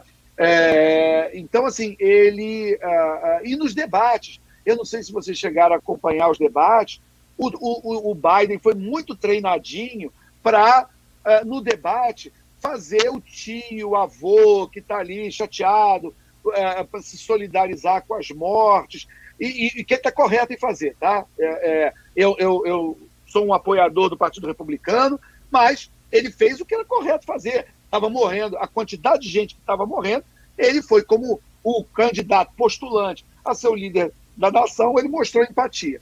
O Trump, se você lembrar das respostas que ele deu nos debates, ele deu uma resposta um pouco parecida com o que a gente ouvia aqui no Brasil. Ah, economia, precisamos retomar a economia e tal e com uma dificuldade muito grande de mostrar é, é, é, essa conexão emocional que a população está precisando tanto. Então, eu acho que ele foi é, é, ali é que houve essa virada que fez a diferença, porque as eleições têm sido muito disputadas ali, não o voto popular, mas no, no colégio eleitoral, mas eu acho que ali é que fez a diferença entre a vitória e a derrota porque o Trump, ele para ganhar, como ele ganhou em 2016, ele precisava daquele cinturão ali do, do Michigan, Pensilvânia, Ohio e tal, que ele ganhou tudo em 2016 e perdeu tudo em 2020. Por quê? Porque as margens ali são muito apertadas. E qualquer erro para cima ou para baixo é a diferença entre ganhar ou perder a eleição. E aí, quando ele está para sair do governo, ele começa a não aceitar o resultado da eleição, o que eu acho que foi um erro estratégico enorme. Foi o, o Trump, é, parecia que a gente estava no Brasil, entendeu? É, é, o Trump que eu sempre lutei para tentar explicar, e eu tive muito embate com muita gente em live e não sei o quê. Dizer, para de comparar o Trump com o Bolsonaro, eles são diferentes, e um monte de coisa. Aí o Trump, quando perdeu a eleição, resolveu virar o Bolsonaro, entendeu? É, é, desmoralizou toda a minha tese. É, é porque ele começou a negar o resultado da eleição, ele começou a, a enfim, a abraçar e, e, a ter uma conduta que eu lamento, me dói falar isso, mas ter uma conduta que, no mínimo, irresponsável é, com o país. E o que aconteceu naquele 6 de janeiro, é, é, onde é, ele dá aquele discurso e depois o pessoal vai para o Capitólio. Eu assisti o discurso inteiro e eu tenho a transcrição inteira do discurso que eu reli depois. Eu classifico, é óbvio que ele, e eu, eu tive briga com meus amigos trampistas por causa disso. Ah, me mostra aonde ele mandou invadir, quebrar tudo. Eu falei, amigo, isso é o argumento dos lulistas, perguntando onde está o título de propriedade do triplex do Guarujá. É, é dizer, invadam é, é, o Capitólio. É, é, claro, é claro que literalmente, é claro que literalmente ele não falou essa frase, entendeu? Mas ele insuflou, ele falou que o, a, a, o sistema estava completamente, era corrupto, que ele estava é, é, é, que era tudo. Ele, ele fala muito, isso é disgrace, né? né? É, isso é desgraça, vamos lá, vamos marchar e não sei o quê. E é claro que tem uns malucos ali no meio que você não pode insuflar, entendeu? Como é um processo que a gente vê aqui no Brasil, que é uma coisa que me preocupa. Eu acho que em alguns momentos aqui no Brasil, a, a, de um ano para cá, de um ano e meio para cá, a corda estava tão esticada que a pandemia, que é essa tragédia, mas ela como efeito colateral, por ela ter tirado as pessoas das ruas, eu acho que muita confusão que poderia ter acontecido não aconteceu. É, é, eu, eu temia, inclusive, pela integridade, pela segurança física de, de jornalistas, de pessoas que eu, que eu vejo que, que, que foram atacados com uma violência tão grande no passado é, é, é na, na, nas redes sociais. Teve gente direcionando é, é, um discurso violento para a pessoa física, para jornalista, e olha, fulano, ciclano, entendeu? Quer dizer, para a pessoa. E, e, e, e, eu realmente eu, eu, fiquei preocupado com a integridade física dessas pessoas. Você pode gostar ou não gostar do jornalista, tanto faz, não é isso. Você, você, você não gosta daquele jornalista, você muda de canal, você não lê o jornal do cara, beleza, entendeu? Agora, houve é, é, é, de uma maneira extremamente canalha, mau caráter, é, criminosa, uma, uma, uma, um incentivo a um ódio direcionado a, a alguns jornalistas, é, é, ou, ou, ou, em termos de político, ao, ao, Dória, por exemplo, você vê que essa semana teve um dono de, de, de restaurante falando churrasco de graça para quem matar o Dória. Entendeu? Quer dizer, esse nível de loucura. Entendeu? Isso não nasce do nada. Existe um discurso irresponsável que leva a isso. Entendeu? Agora, ah, me acha a frase onde alguém disse para o dono do restaurante, donos de restaurante, deem churrasco de graça para quem matar o Dória. É. Você não vai encontrar essa frase, é óbvio. Uhum. Literalmente não vai encontrar. Entendeu? Mas você tem é, é, é um, um, uma, uma, um discurso inflamatório que eu acho que passa completamente do limite é, democrático, é, civilizatório, cidadão normal, do, da, da, da, da, o que tecnicamente na ciência política se diz que é a diferença entre o agonismo e o antagonismo. Né? Tem nada a ver com, com o blog. É, é, é o, o, agonismo é, é, é, é, a discussão normal, é a divergência de ideias.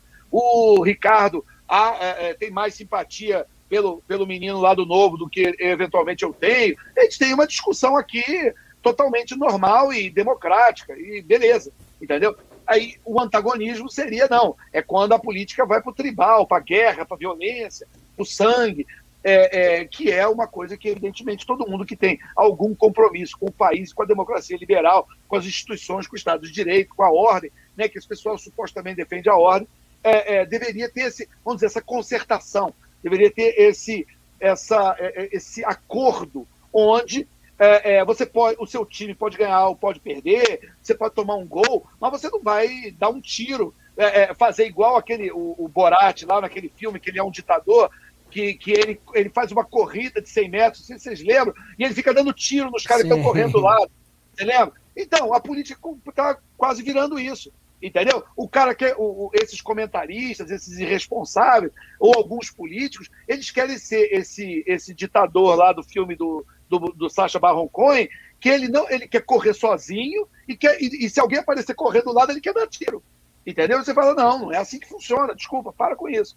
Bom, então, é, é, é, fechando, o Trump, eu acho que ele foi irresponsável. Eu não acho o Trump uma má pessoa, uma pessoa que intencionalmente é, planejou. Eu acho que foi apenas um tiro que saiu pela culatra.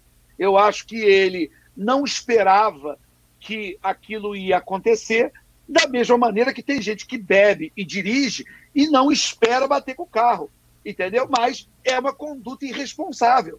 Você não deve beber e dirigir. Mesmo que você confie na sua capacidade de beber e dirigir, mesmo que você ache que você não perde a sua capacidade motora, né, a sua opinião é irrelevante.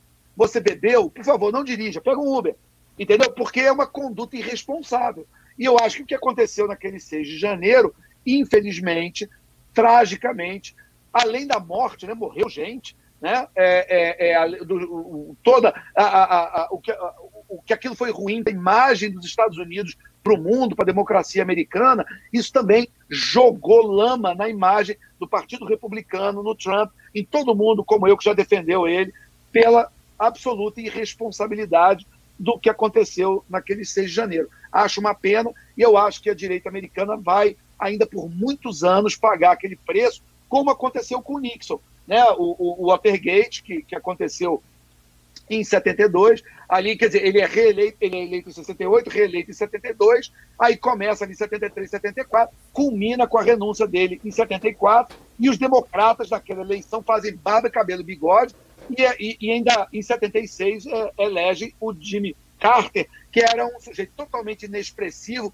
que nunca ganharia uma eleição para presidente numa, ele... numa, num período normal, mas o Nixon, ele sujou tanto o nome dos republicanos e da direita americana que um, um sujeito da estatura do Jimmy Carter acabou ganhando aquela eleição, mas a, a, a, democracia americana, com a capacidade incrível que ela tem de se renovar, apareceu um Ronald Reagan e recuperou a, as coisas em 1980. Aqui, eu acho que é, agora, nesse momento que a gente está vivendo, é uma coisa relativamente parecida. houve uma derrota é, eleitoral muito feia, né? os republicanos perderam não apenas a presidência, como perderam o controle das duas casas, né? da, do, da Câmara e do Senado, é, e ainda tiveram esse, é, vamos dizer, esse passivo moral enorme do 6 de janeiro e isso é, é, dá uma vantagem é, é para os democratas grandes nos próximos dois, é, dois, anos, quer dizer, até a eleição do final do ano que vem, é, eles têm aí uma, uma, uma, uma, liberdade, vamos dizer, uma, uma legitimidade ou um salvo-conduto para fazer o que quiserem com os Estados Unidos nos próximos dois anos. O que alguém de direita, um conservador, um, um liberal no sentido clássico, tem todo motivo para ficar preocupado. Então, foi muito lamentável o que aconteceu, mas a realidade está aí, está dada, nós temos que lidar com ela. Perfeito. Vamos para Vamos lá para Pimba? Vamos. Tô... Tem uma, uma lista grande de perguntas aqui, o pessoal animou muito, fizeram muitas perguntas. E quem começou foi a nossa querida pimbeira recorrente, a Pri Pompeu, do 6 dólares canadenses 99 centavos. Por favor, deixem gravado por pelo menos umas duas horinhas. Não posso ver agora. É, não, hoje, hoje eu vou deixar isso aí liberado aí. A gente tá é. muito chato. É, é, o público fica puto. Tomei bronca no, no quarta-feira demais. Gabriel Ferreira do 5 reais. Comecem a chamar a Maria Fernanda para as lives. Ela tem muito potencial para ser uma boa liderança futuramente. Também, Também acho. Se posicionou nove... muito bem recentemente. Estou bem muito feliz bom. com ela. Uh, VW Camal 2 do 5 reais. Qual a diferença entre curso líder político e academia? Sou inscrito no curso. PS, comer durante a live é o fim. PS, colo coloque MBL Cast no Spotify. Não, ó, tem que ficar até o fim da noite o programa. Tá ouvindo, Couto? Dois, tem que ir pro, pro Spotify hoje à noite também, já joga lá. Tem gente que prefere, por exemplo, tem gente que não quer ficar vendo a nossa cara, não quer ver o Alê e tal, ou quer ouvir, o cara quer correr. Um monte de gente faz isso, eu faço, eu gosto de ouvir podcast. É, não, né? então, vai o, ficar, então tem que botar pode aí ficar rápido. É, posso ficar su su sossegado? Ó, o Borges vai mandar pros brothers dele, hein? Não vai me fazer queimar filme. Tem o Três, canal do é- Embedcast. O- Todos os vídeos estão indo pra lá. É? Então isso é bom também, mas não esquece do Spotify. Três, três, o que, que, que ela perguntou ali? Ah, deu Ah. comer? Pô, pô, deixa eu comer, eu tava morrendo de fome. O Renan trabalha muito aqui, vocês não têm noção. Não tem tempo de comer, por incrível que pareça. É, ela perguntou uma coisa, ele ou ela. Qual a diferença entre curso líder político e academia? eu não sei qual o curso de líder político que ela tá se referindo. Qual o curso líder político? Não é o que você dá conta? Não, não, aquilo é um módulo no, no, no- na Batalha do Sucesso do Arthur. E não sei, eu acho que seria Eu, esse, se porque estiver tá dizendo falando, sou é um inscrito módulo, no curso. é um módulo do, do Arthur ligado à ideia de, de treinamento para candidatura. A Academia MBL é uma formação total para formar lideranças que o MBL pretende endossar. É. A pessoa vai estudar, fala algumas matérias que vai ter. É, é isso. Eu acho que a diferença principal é o seguinte: o curso da Batalha do Sucesso, pelo que eu entendi, eu não dou nenhuma matéria nesse curso. É um curso voltado à formação de candidato. Isso é uma coisa específica. O Academia MBL ele é mais abrangente. Ele forma candidato, forma liderança, militância, escritor, jornalista. É, é- é uma formação muito ampla. As- só para vocês terem noção, as matérias que a gente vai dar, assim, tem matéria de filosofia, né, tem matéria é, optativa de economia, tem matéria de administração, tem matéria de teoria geral do Estado, fundamentos do direito, tem matéria de rede social, como entender a rede social, como fazer um post que vá dar certo, né, que tenha sucesso, que tenha compartilhamento, linguagem visual do MBL, história do MBL, pensamento do MBL, quais são as ideias principais que fazem a gente atuar dessa maneira. Ou seja, é, é uma coisa muito mais completa do que um curso de formação voltado especificamente para candidatura. Então, essa é a diferença. Vamos ver a Vitória Lane do 10 reais. São grandes as chances de termos um segundo turno com Haddad e o Bolsonaro em 2022?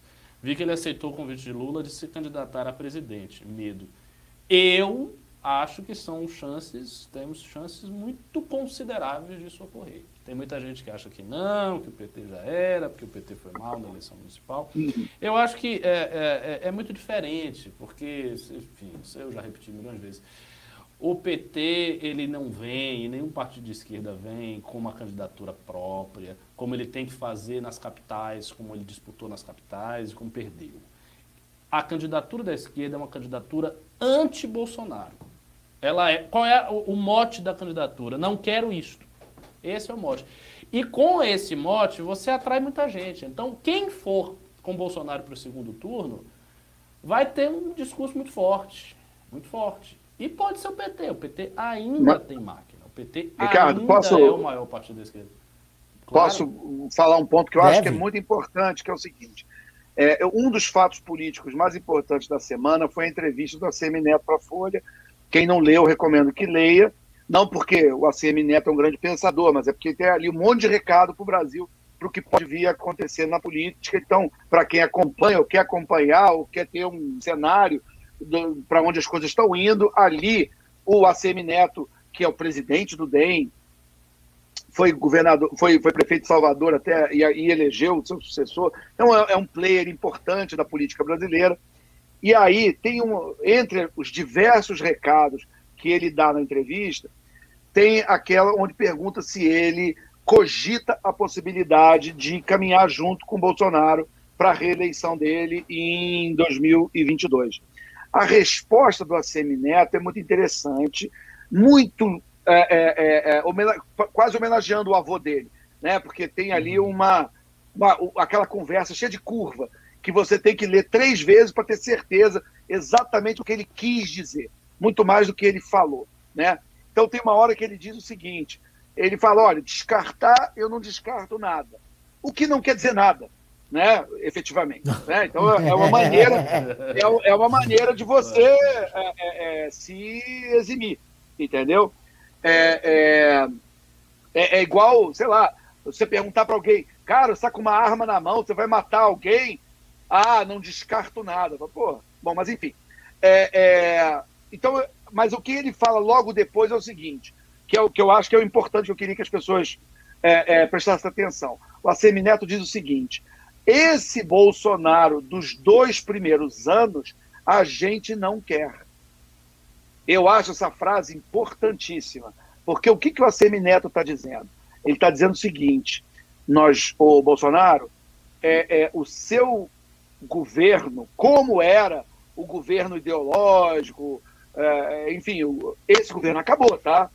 É, é, você, para ter diálogo com a gente, com o Centrão, com essa centro-direita, para ter alguma possibilidade da gente sentar na mesa para discutir, esquece é, é, o governo que o, o, governo que bota Bia Kicis no na, na indica para CCJ, para presidir CCJ, entendeu? É, é, é, é, mais uma versão daquela história de se você acha que você tem um exército, eu tenho Hulk, entendeu? É, uma, é um recado de dizer, olha, é, é, vai com calma, por quê?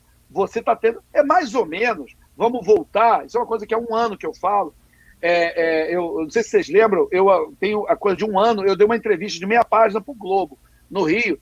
E aí, é, é, eu não vou dizer que eu fui o primeiro, não sei, não, e também não estou nem aí, mas eu fui talvez um dos primeiros a ter dito que o bolsonarismo está ficando muito parecido com o lulismo depois do mensalão, em tudo que estava sendo feito para sobreviver como o Lula conseguiu sobreviver em 2006 e ser reeleito em 2006. Aí, quando eu dei essa entrevista, uma, deu meia página no Globo nesse dia, no impresso, no, no, no site e tal, é, é, no mesmo dia, o, o, o, Marco Antônio Villa e, se não me engano, o Reinaldo, eles não citaram diretamente, mas meio que falaram: olha, tem uma entrevista aí que saiu, sei que, dizendo que o Bolsonaro e o Lula, e não tem nada a ver, e não sei o quê, tá tudo errado, isso é um erro de leitura e tal. E, e, bom, passado um ano, né, quer dizer, o tempo é o senhor da razão, a gente vê o, o, o governo cada vez mais parecido com o governo Lula de 2006, do governo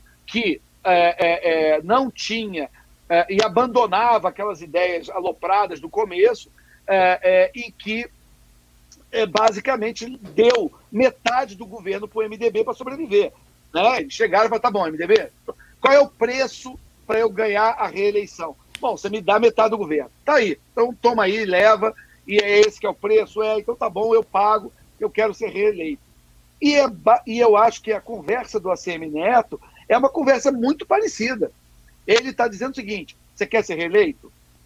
Você vai é, é, não, é, não é mais o governo que você fez nos dois primeiros anos. Aliás, isso ele disse literalmente.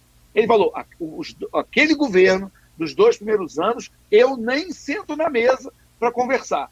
Agora, se você mudar, se você fizer um outro governo, e aí nós podemos debater qual é o novo governo que o ACM Neto quer, enfim. Mas ele está dizendo o seguinte: se você mudar, aí eu sento na mesa para discutir talvez, quem sabe, tá, caminhar com você ano que vem. Então, é, eu só quis fazer essa intervenção porque eu acho que esse é um ponto importante onde é, é, o, o, governo ele vai ter que se reinventar, porque o Collor ele, ele durou dois anos, por quê? Porque o Collor resistiu até o último dia a, a, a fazer um governo é, é, é, a entregar nacos do poder. Claro que ele tinha, aliás, o próprio o ACM, tinha um monte de gente ali com ele, mas não o suficiente para que ele se mantivesse no cargo. E, e o Collor não entendeu isso, ele descobriu isso sendo empichado. A Dilma também. A Dilma que bancar durona, é, é, quis é, é, dar soco na mesa e tal, perdeu o mandato dela. O, eu acho que, da mesma maneira que a, a Dilma e o Collor tiveram atuações parecidas e os dois perderam o mandato, pela intransigência, pela falta de capacidade de diálogo e de negociação com o Centrão e com o Congresso como um todo, é, eu vejo o Bolsonaro muito mais parecido com o Lula. É um pragmático, um cara que foi do Centrão, ele é um cara que foi, fez carreira no PP, pelo amor de Deus, você quer mais centrão do que isso? O cara que ficou 11 anos no PP, é, é, e ele, é, me parece, em nome da reeleição, ele estaria perfeitamente disposto a sentar e conversar. Ele é um cara muito voluntarioso, ele tentou, após a, a vitória do Arthur Lira, ainda ver, eu acho que testar ali a temperatura da água com a Biexis, com essas coisas, e o Centrão falou: opa, não é isso não, amigo. E aí vem a entrevista do ACM Neto, que eu acho que fecha essa, essa leitura, onde o Centrão e o DEM e muita gente está dizendo o seguinte: olha, você pode até sobreviver, você pode até ser reeleito, mas em bases totalmente diferentes. Uh, ah, JT do cinco reais e fez a seguinte pergunta, que aliás você já se antecipou. Se puder, comente o estranho caso do Assemineto de Schrödinger, que hoje é cotado a vice de Jair e bloqueia DEM no governo. É um novo xadrez quântico? Pois é, o, o Ale se antecipou ao seu pimba. Eu, particularmente, acho que a primeira opção da SEM, de fato, é o governo da Bahia. Assim, os aliados lá na Bahia do ACM esperam que ele saia para o governo. Ele tem agora uma janela de oportunidade única, porque o Rui Costa não pode se eleger. E Otto Alencar, que seria o nome do PT para o governo, está no momento de crise com o PT na Bahia. Porque o PT, sabe como é que é o PT? O PT é fominha, né? O PT, durante muito tempo, prometeu que o ia ser governo e agora não querem dar. E aí o está ali para virar para o lado de ACM. Se ele vira para o lado de ACM, ele leva 100 cidades de 400 municípios, com a força da ACM, com a vitória da ACM, com 70% de Salvador, a ACM praticamente está feita no governo do Estado. Duvido muito que ele vai trocar isso por um o, e, e, o que é uma, uma mudança na uma, que, o que é uma mudança política muito importante porque há quantos anos Sim, que o governo da Bahia está muitos né, você, anos muitos, porque você, você, uns 14 anos assim. é porque é, que o último do DEM foi o Paulo Souto não foi isso porque aí é, você você teve na, o Paulo Souto aí entrou o Jacques Wagner depois do Jacques Wagner o, o Rui então tá na mão do Wagner PT. duas vezes Jacques Wagner duas isso. vezes Rui Rui de novo e eles estão querendo ir para um quinto, puro, puro Isso. sangue. Eles não querem dar lá para o Alto Alencar. O que eu acho realmente uma coisa. O PT é muito hegemonista. Os caras são parados pelo, pelo, pelo poder. Um negócio impressionante. É, o Fábio Gabriel Moraes do 5 reais. O que vocês acham sobre a volta da monarquia parlamentarista? Algo totalmente sem sentido. É praticamente eu querer botar o califado no Brasil. Mas pera, a monarquia se, se refere. Mas você se refere a que, é, a, família daquele cara que. aquele príncipe lá? É, não, esse provavelmente seria o, o ramo do, do, Dom Bertrand, do Dom Luiz. Tá. Mas a genética não é muito distante, só para saber. Eu só queria ter não isso. Tem, não tem, não tem sentido. Isso não vai acontecer, tá. não, amigo. Pessoal, olha é. só, a, a, monarquia parlamentarista inglesa é maravilhosa, eu amo a Rainha Elizabeth, amo a Inglaterra, mas eh, passou, aqui passou. É, é uma, da, uma das coisas que é o pilar da, da monarquia é exatamente a continuidade. E a gente perdeu há mais de 100 anos. Então, é, é, é, é, até porque uma das coisas importantes da monarquia é você pegar o futuro rei e treinar ele desde o dia que nasce. Se você instaura uma, uma, uma monarquia do dia para a noite, é, é, você vai pegar o quê? Você vai pegar um sujeito aí que de 50, 40 anos de idade, 70, que não foi preparado para ser rei ou que nunca trabalhou com essa possibilidade, e no dia seguinte você dá um celo, uma coroa na cabeça do sujeito e fala: Ó, oh, a partir de hoje você é rei. Não faz sentido. Não, não, não, não dá, né? Aqui? É, Maria Lemos, do 50 reais. Valeu, Maria Pimbaço. É, Gustavo Orlando não falou nada. Gustavo Orlando, do 8 reais e 40. Qual o coordenador que mais curte uma ervinha muito louca? Aí você vai ter que descobrir. Se chegar alguém aqui com o olho vermelho, falando coisas meio esotéricas, você, se você adivinha. Ó, oh, é... sabe o que eu ia falar? Que isso foi uma acusação que o Nando Moura falou, falou que a gente gosta de um fuminho aqui no MBL ah, tal. Nando Moura. É. É, são as velhas acusações ah. contra o MBL, que o pessoal é maconheiro, Todos que dá gays bunda. Também. É, é, é. Sempre essa mesma conversa. É, o Rodolfo Brandão do 10 reais, o Luciano Vasconcelos do 15 reais, Jeca Tatu do 50 reais e fez o seguinte comentário. Grande live. Alexandre o Grande Renan, o cara, e meu filósofo favorito, Ricardo. Vocês acham que pode aparecer um Eduardo Campos como em 2014? Talvez com essa conjuntura bagunçada, a população migre para uma candidatura mais sensata. É uma boa pergunta. É, é, Essa coisa do Eduardo Campos, você vê que ficou mito até hoje. Foi, Ninguém lembra, mas é assim. simbólico. É, né? mas também não. Assim, quando ele não tava, não tava decolando lá. Mas morreu. O fato dele ter morrido naquela circunstância e tudo mais foi um negócio que marcou. Sim, mas mais do, mais do que em si ela tava, tivesse crescendo, gerando um buzz na Claro, sociedade. claro. Ah, eu não sei não, cara. Eu acho que o, o- minha, minha- meu, meu sentimento é o seguinte. O público, o público não, o eleitorado que botou o Bolsonaro lá e que fez a queda da Dilma, ele é um eleitorado que vai ser desprezado nas eleições e ele vai ser obrigado a fazer algum tipo de voto útil, possivelmente no Bolsonaro. Possivelmente no Bolsonaro. Mas parte desse eleitorado não vai fazer voto. Não vai, aí ele vai procurar um cara de centro. É isso que vai acontecer. E- exato. O problema é se jogarem É isso, por exemplo, vai pro um cara que não colhe, por exemplo, tipo um Hulk, o Dória. É. Ah, de- Se se eu só me meter rapidamente nessa, eu acho que uma leitura importante da eleição de, eh, do ano passado foi o seguinte, que eu acho que a gente até já conversou sobre isso. Você teve um voto pragmático, claro, você teve candidatos que eram ou não alinhados ao governo, mas o bolsonarismo tem uma coisa eh, importante, que é o, o bolsonarismo também é um estilo, é um, é um jeito de falar, é um jeito de, de é um approach específico à política, né? É, é mostrar arminha, é, é mitar, é, é, É, eu sei, é aquela- o cara casado com travesti, essa pá, pegada. É, é, exatamente. Então, assim, é, esse, o, candid... o, o governo, ele teve uma derrota, o bolsonarismo teve uma derrota muito grande na eleição do ano passado, mas se você tirar os aliados de ocasião, tipo Celso Russomano, é, Marcelo Crivella, é, esses caras que são aliados de ocasião, e você for buscar o resultado dos candidatos puro sangue, o do candidato Arminha, do candidato Miteiro, é, aí foi o, sabe, foi uma goleada. Né? Um, eu- por exemplo, me ocorre aqui o Bruno Engler, que foi o candidato de Belo Horizonte, que era um amigo da família Bolsonaro, apoiado, escancaradamente apoiado pela família Bolsonaro, faz arminha, é o chefe da direita Minas e não sei o quê, e não teve nem 10% dos votos. O Calil foi eleito no primeiro turno rindo, entendeu? Então, assim, é, é, você tinha esses candidatos, não só o PSL, mas principalmente o PRTB e tal, outros partidos. Você tinha muito candidato Arminha em Recife, se não me engano, tinha um cara do PRTB que fazia Arminha, que tinha é, esse jeitão. Então, você teve aqui e ali é, é, é, tentativas de, de ressuscitar esse personagem de 2018 e a população brasileira, eu acho que deu um não, mas muito claro, mas muito claro para esse personagem.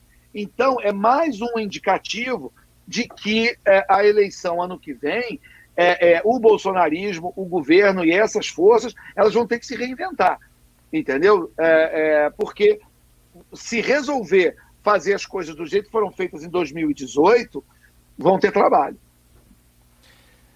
Maria Lemos doou 50 reais, não falou nada, obrigado, Maria. Ah, Mauro Yamaguchi doou 5 reais. Salve MBL, tava com saudade de vocês, nem sabia que tinham voltado. E vamos que vamos, que a luta continua. É isso aí, a luta continua e continuará para sempre. Eduardo Bezan doou 20 reais. Sou seu fã, Alê, mas respeitosamente discordo de alguns posicionamentos trumpistas de sua parte. Não está na hora de o Partido Republicano voltar às origens e ao conservadorismo de Reagan, Reagan Romney e McCain? Grande abraço. Isso daria um programa inteiro, aí, amigo. A gente teria É, que ver é. política a política, entendeu? É, é, a gente já discutiu um e o pouco isso. contexto, né, pô? É, e, e também é o seguinte: o Trump já passou, é, já foi. Vamos olhar para frente, entendeu?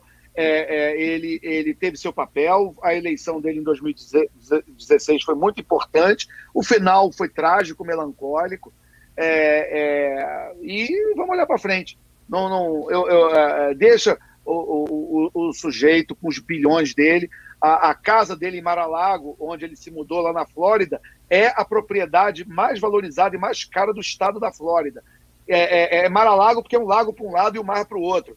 Então o sujeito mora com a Melânia, mora na, na casa mais cara do, do, da propriedade mais valorizada da Flórida, entendeu? Com 70, 74, 75 anos de idade. Deixa ele curtir a vida, os filhos, os netos e vamos olhar para frente. Vitória Lene deu 5 reais. Quais mudanças devem acontecer para que a elite comece a pensar a longo e médio prazo, na opinião de vocês? Nossa. É, isso- É, Esse é um programa, tratado é. sociológico, porque a elite brasileira ah, sempre foi parasitária. Isso é um traço eh, antigo da elite. Mas E autoritária. reais. E autoritária. e Autoritária, exatamente. Mas Trans doou 50 reais. Não tenho a fé do Ricardo quanto ao novo. Desfiliei do partido por me sentir sócio do Aliança BR. Bom. É, há, um movimento, há um movimento dos insatisfeitos tentando retomar o partido. Mas o que ajudou mesmo foram MBL e VPR ao associarem o Amoedo ao pedido de impeachment. Veja só, só uma, uma, um- uma parte, eu não tenho fé no novo. Na realidade, eu não gosto dessa ala guedista, porque eu nunca simpatizei com o Guedes, eu sempre achei que o Guedes fizesse muitas promessas vazias. O que eu acho é que é uma questão semântica em relação ao termo bolsonarista. Se você usa uma semântica mais estrita, então você vai dizer, olha, isso aqui não é a mesma coisa disso aqui, embora você beba nisso, você bebe nisso, mas não é igual. Eu vejo assim, significativas diferenças em estilo de fazer política, no vínculo que eles têm com Bolsonaro e na permanência desse apoio, mesmo dos bolsonaristas do novo a Bolsonaro. Se Bolsonaro começar a cair fragorosamente, eu acho que esses caras saem do barco. Agora, uma Bia Kicis, um Hélio Negão, uma Carla Zambelli, um Alan dos Santos, esse pessoal que tá mesmo com eu Bolsonaro, fazer- essa galera não Eu sabe. vou pentear o Ricardo com isso. Ah, então, ah, então vamos fazer 20 minutos de discussão. Não, tá aqui. tudo bem. é uma- se você for jogar uma. Se o, o cara que financia. O cara, não o cara, né? Vou falar, vou falar mais claro. Se a faixa social que doa pra eles, que vota neles, que eles buscam referência, continuar sendo bolsonarista, mesmo o governo Bolsonaro indo pro buraco, os caras irem junto. Essa é uma excelente pergunta. Eu acho que. A capa Sim, da Veja, Bolsonaro. a capa da Eu- Veja de hoje. não, é- a minha É, opinião. eles estão. A, a- a- a- a- desculpa, Ricardo, só dizer aqui. A capa- Não, lembra, da capa, lembra da capa da Veja de hoje. A capa da Não, Veja de vi. hoje é a segunda chance. A, a- a Faria Lima, os bilionários, estão dizendo o seguinte: é, o estamos, nós, vamos fingir que nada de errado aconteceu nos últimos dois anos e estamos dando uma segunda chance. Esse é o discurso da elite brasileira. Sim, mas assim, a gente, ah, a gente há de admitir que o governo Bolsonaro não acabou. O governo está aí, com todos os seus problemas, com todos os seus defeitos, com a maneira, enfim, feliz que ele tratou da pandemia, o governo está aí. Então, assim, por exemplo, o clima do impeachment, que tinha voltado a esquentar, ele esfria. A vitória do Arthur Lira não é uma vitória dos bolsonaristas, é óbvio que não, mas é uma vitória do governo, de qualquer sorte, porque não foi o adversário aberto e ostensivo que seria o Baleia Rossi. Então, essa vitória do governo mostra que o governo ainda tem fôlego para prosseguir e talvez ele prossiga até 2022 com, com certa eh, chance eleitoral. Nesse caso, esta elite que você está apontando, Faria Lima, não vai sair. Esse pessoal vai continuar acoplado. Tudo eu bem, acho que eles, bem, eles veja, se o governo, quando eu digo que, ah, se o governo bolsonarista cair violentamente, esse pessoal novista sai. Esse pessoal novista sai e a elite também sai. E todo mundo que está com o Bolsonaro por interesse vai sair. Ô, Quem ô, vai Ricardo, ficar me- com o Bolsonaro Ricardo. até o fim É a Bia quem Kicis, é o. Bibo. É isso. É o e Bibo. eu vejo uma diferença É entre as coisas. Basicamente isso. Ô, ô, Ricardo, vem cá. Então me diz uma coisa: por que, que o Salim Matar e o Paulo Ebel, por exemplo, saíram do governo e a elite fingiu que nem aconteceu? Porque Entendeu? o Paulo Guedes está lá ainda. Mas o Paulo Assim, Guedes foi comple- completamente esvaziado. Eu sei, eu concordo com você. Eu acho que o Paulo Guedes não faz nada e nunca fez nada desde o início. O- a, a a dita Sim. parte liberal do governo Bolsonaro é a parte mais inoperante que já houve. Os militares fizeram alguma coisa, os bolsonaristas Mas tentaram fazer alguma coisa e os liberais não fizeram absolutamente nada. Você sabe- você sabe que quem uma é parte o- inoperante. eu vou- Ocorre que o pessoal da Faria Lima está ganhando dinheiro ainda. Eles estão. cima A bolsa tá lá mais de Você 100 mil pontos. Grana. Você sabe quem é o, o, o, o Paulo Guedes? O Paulo Guedes é o mangabeira Unger da direita, entendeu? Era um, era um, um cara que falava pra cacete, que vinha com doutorado, que, tinha um- que, que o Lula tentou aguentar um tempo, deu, criou aquela cealopra para ele, para ele falar, mas, enfim. E aí depois acabou que viu que aquilo não ia lugar nenhum e pegou e mandou o mangabeira Unger passear. É, o, o Bolsonaro já teria mandado, já ter, a gente sabe disso. O, a ala ideológica, o Bolsonaro, esses caras não gostam do Guedes. O Guedes não, Não, foi mandado embora. Esse- o, Guedes, o Guedes não foi mandado embora porque a Faria Lima não deixou. Sim. Entendeu? A Faria Lima mandando recado aí pela capa da Veja. Entendeu? É, tá dizendo, ó, nós estamos te dando uma segunda chance, desde que o, o- isso, não, não estamos contando nenhuma novidade, todo mundo sabe. O, o- quem mantém o Paulo Guedes no cargo é a Faria Lima. Entendeu? Porque senão, pelo bolsonarismo, era que é, era essa é, era o, o Rogério Marinho, que era, por exemplo, o Trump, aí vamos dar um crédito ao Trump, o Trump aguentou um pouquinho o Steve Bannon e, e botou o Steve Bannon para passear, com, com poucos meses de governo, ainda em 2017. Por quê? Porque o Bannon ele queria pegar e fazer um trilhão de dólares em obra de infraestrutura, gastar dinheiro e vambora, e, e- entendeu? E, e, e, e entre outras maluquices. E aí o, o Trump falou: não, peraí, peraí. E, e, e além dele ter cometido o maior erro de todos, foi ter batido de frente com, os fi, com, com a filha, com a Ivanka Só matar e, isso pra, e com o só genro. pra É. gente. Pra gente. É que eu acho o seguinte, vou falar uma coisa que. é- é- as coisas são um pouco mais estranhas do que a gente imagina.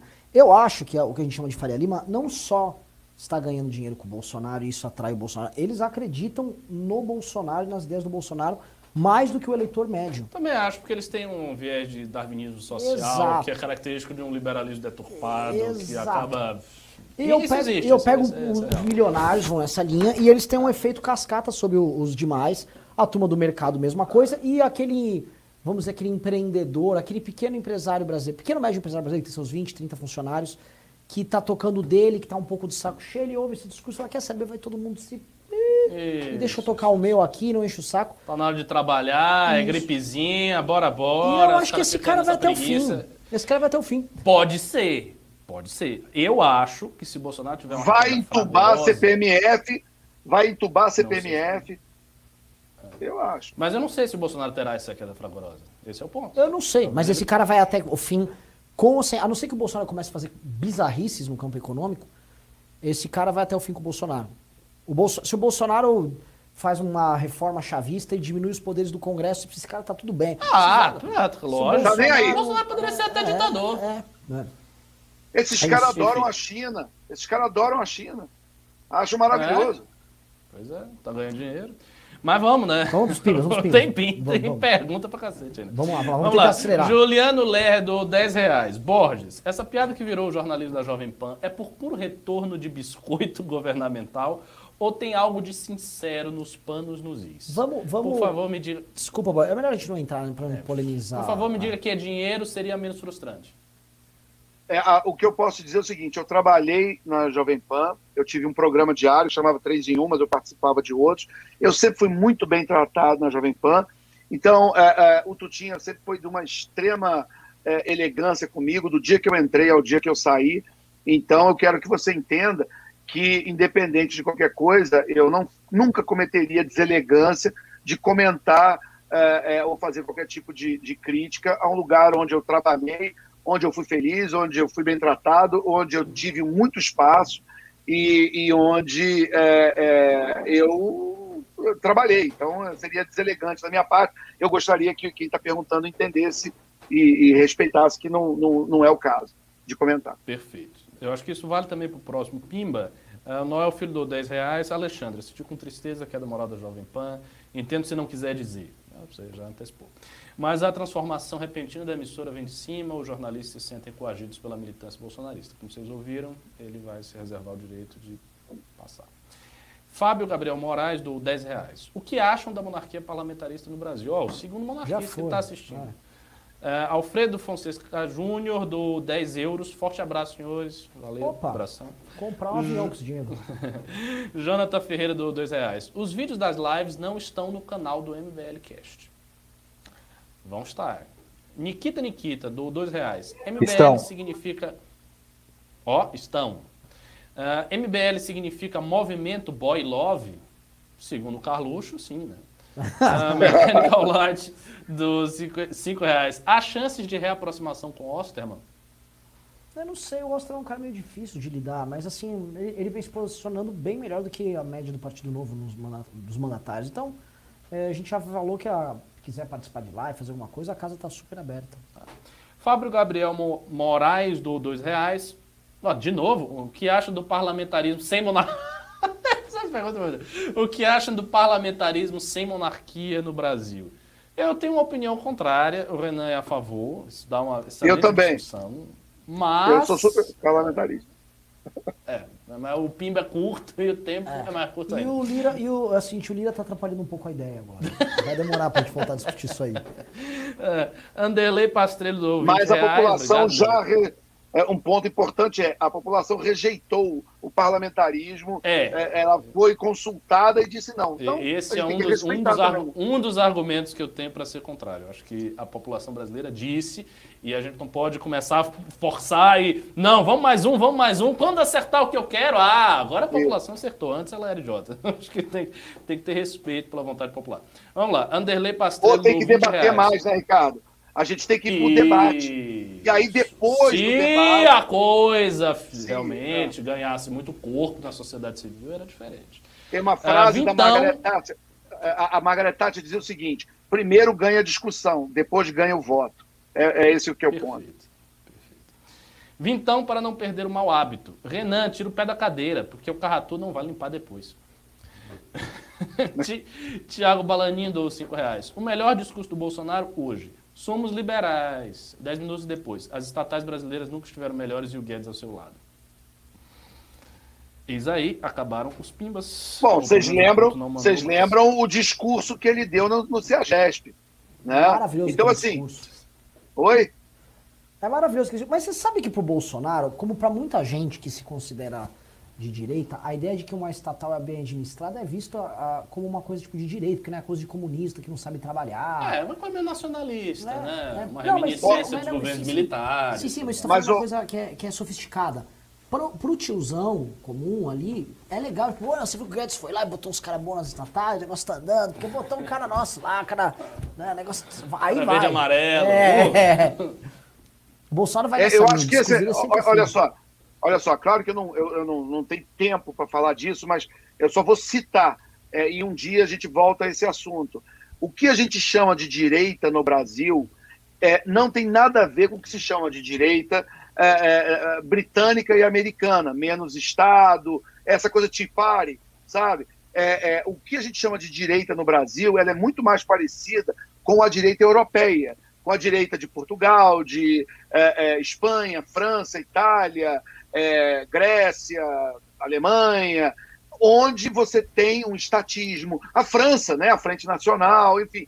Então, é, é, essa rejeição a estatais, a aumento de impostos, a intervenção do Estado na economia, a um Estado locomotiva da economia, o Estado construindo, é, abrindo estatais e construindo estradas e tal. Isso é uma coisa rejeitada pela direita americana, pela direita britânica. Agora, a, a direita francesa adora, a espanhola adora, italiana adora e a brasileira adora. Tá? Último pimba, chegou mais um. Davi Ximenes dos 5 reais.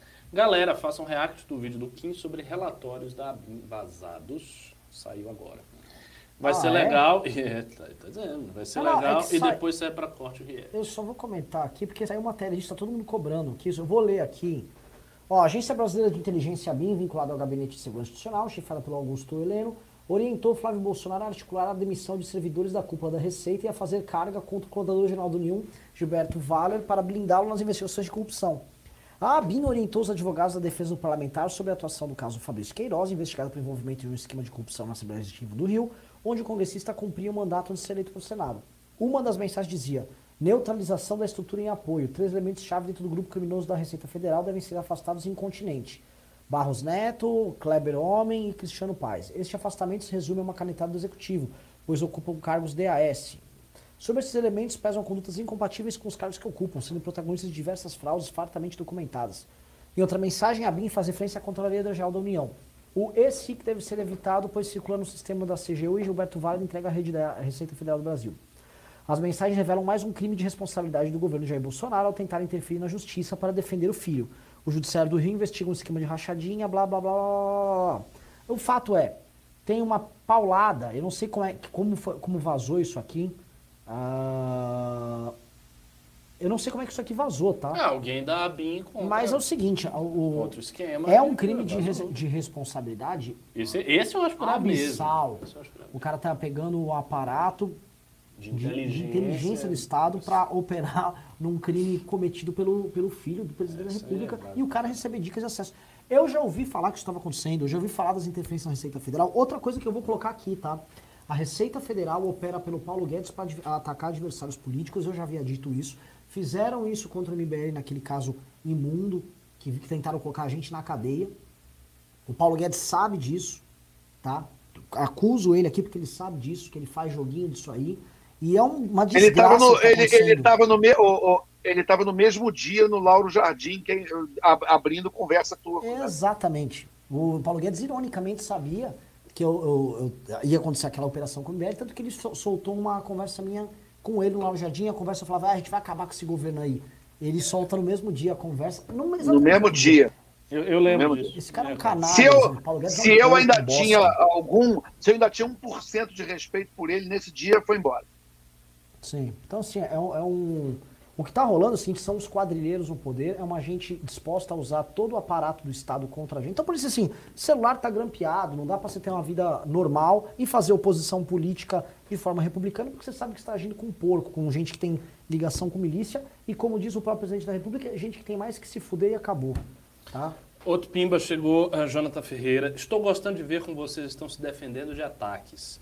Façam cada vez mais. Quem não se defende é conhecido pela narrativa do opositor. Concordo 100%. Se toda a direita tivesse feito isso no início do bolsonarismo, Bolsonaro talvez não tivesse nem ganho a presidência. Mas, Isso é verdade. Isso é verdade. A gente tem uma falha é um muito, muito grande nisso. assim, muito significativo. Ah. A defesa Mas mas olha só. começou depois. Eu, ó, ó, eu posso concordar com isso, mas eu acho que também esse negócio de engenharia de obra pronta é complicado. A gente também foi aprendendo, entendeu? Quer dizer, Não, muita coisa lógico, claro. é, muita coisa que aconteceu, eu acho que foi surpreendente. Eu vou dar um exemplo para mim. Eu não imaginava que de um ano para cá, algumas pessoas que eu já considerei amigos, que eu já convivi, viraram pistoleiros de, na imprensa é, é, do mais baixo nível, assim, é, de fazer o Paulo Henrique Amorim é, é, parecer um cara tranquilo e honesto. Entendeu? É, é, é, então, assim, ah, ah, quem podia imaginar? Eu, eu, eu falo por mim, da minha experiência. O ano passado, para mim, foi um ano muito difícil. Eu demorei meses digerindo é, é, algumas pessoas que eu convivi, que eu fui na casa, que vieram na minha casa, que eu tinha uma convivência e que se transformaram, é, lembrando do Game of Thrones, eu, eu costumo dizer, viraram aqueles White Walkers, viraram aqueles, aqueles, é, é, é, aqueles caras que morriam e renasciam de gelo com o olho azul, sabe? É, é, então, assim, eu não tinha, eu não tinha um plano de crise para o caso de um amigo meu se transformar num White Walker.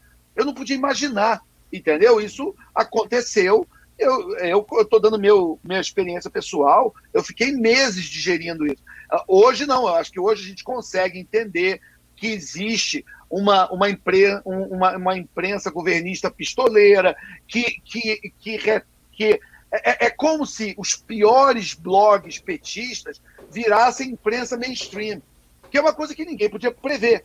Mas agora a gente já viu, a gente entendeu que isso veio para ficar e a gente tem que entrar nessa guerra. Não tem como só ficar olhando, entendeu? É, é, ninguém gostaria que isso tivesse acontecido, mas aconteceu e nós vamos ter que lidar com isso. Perfeito. Ah, tem mais um pimba, 100 reais da Maria Lemos. Maravilhoso, pimbaralho. Obrigado. Maria Lemos E carregou, carregou esse programa nas costas. acabou? Acabou? Vamos fazer o encerramento? Vamos, por favor, ah, Ricardo, faça as honras. Bom, né? vamos começar o encerramento. Primeiramente, agradecendo a presença do Alexandre Borges. É sempre um prazer conversar com ele. É, pena que o programa não se estendeu por umas 3, 4 horas. Teria muita coisa ainda para ser explorado, mas foi maravilhoso conversar contigo. E sobre o cenário geral das coisas, o negócio é o seguinte: ah, o bolsonarismo teve esta vitória aí com o Arthur Lira, a meu ver, uma vitória de pirro. Não acho que é uma vitória para a base ideológica de Bolsonaro. Isso vai dar algum alento no governo, mas tenho certeza que em questão de meses, essa vitória já vai começar a ficar muito mais complicada do que está aparecendo hoje. Então, A pauta pelo impeachment, a pauta do combate ao Bolsonaro, a pauta da exposição das mentiras que esse pessoal faz o tempo todo, vai continuar aí pela frente.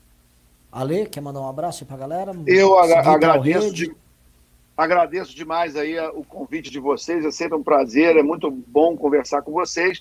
E eh, o, o cenário futuro, o que a gente vai ter que ver para esse ano é o seguinte: o que, que vai acontecer com o Arthur Lira? Ele vai se acertar com o governo, eles vão caminhar juntos e vão conseguir ali algum tipo de acordo que faça com que as coisas andem é, é, pro- com uma agenda comum, mas para isso acontecer, o que eu acho improvável, tá? Para isso acontecer, os ideológicos vão ter que ser encostados. Só que parte dos ideológicos fazem parte da família do, do Bolsonaro, né? dois dos filhos, um monte de gente que trabalha com sala no Planalto vai ter que ser demitido e tirado, entendeu? É, é, ou isso vai acontecer, o que eu acho improvável, mas é uma possibilidade na mesa que nós temos que analisar como cenário. E o outro cenário qual é? É a, a, a ala ideológica continuar gritando, continuar tentando emplacar a maluquice, o Arthur Lira, em algum momento, virar uma chave e se transformar no Eduardo Cunha.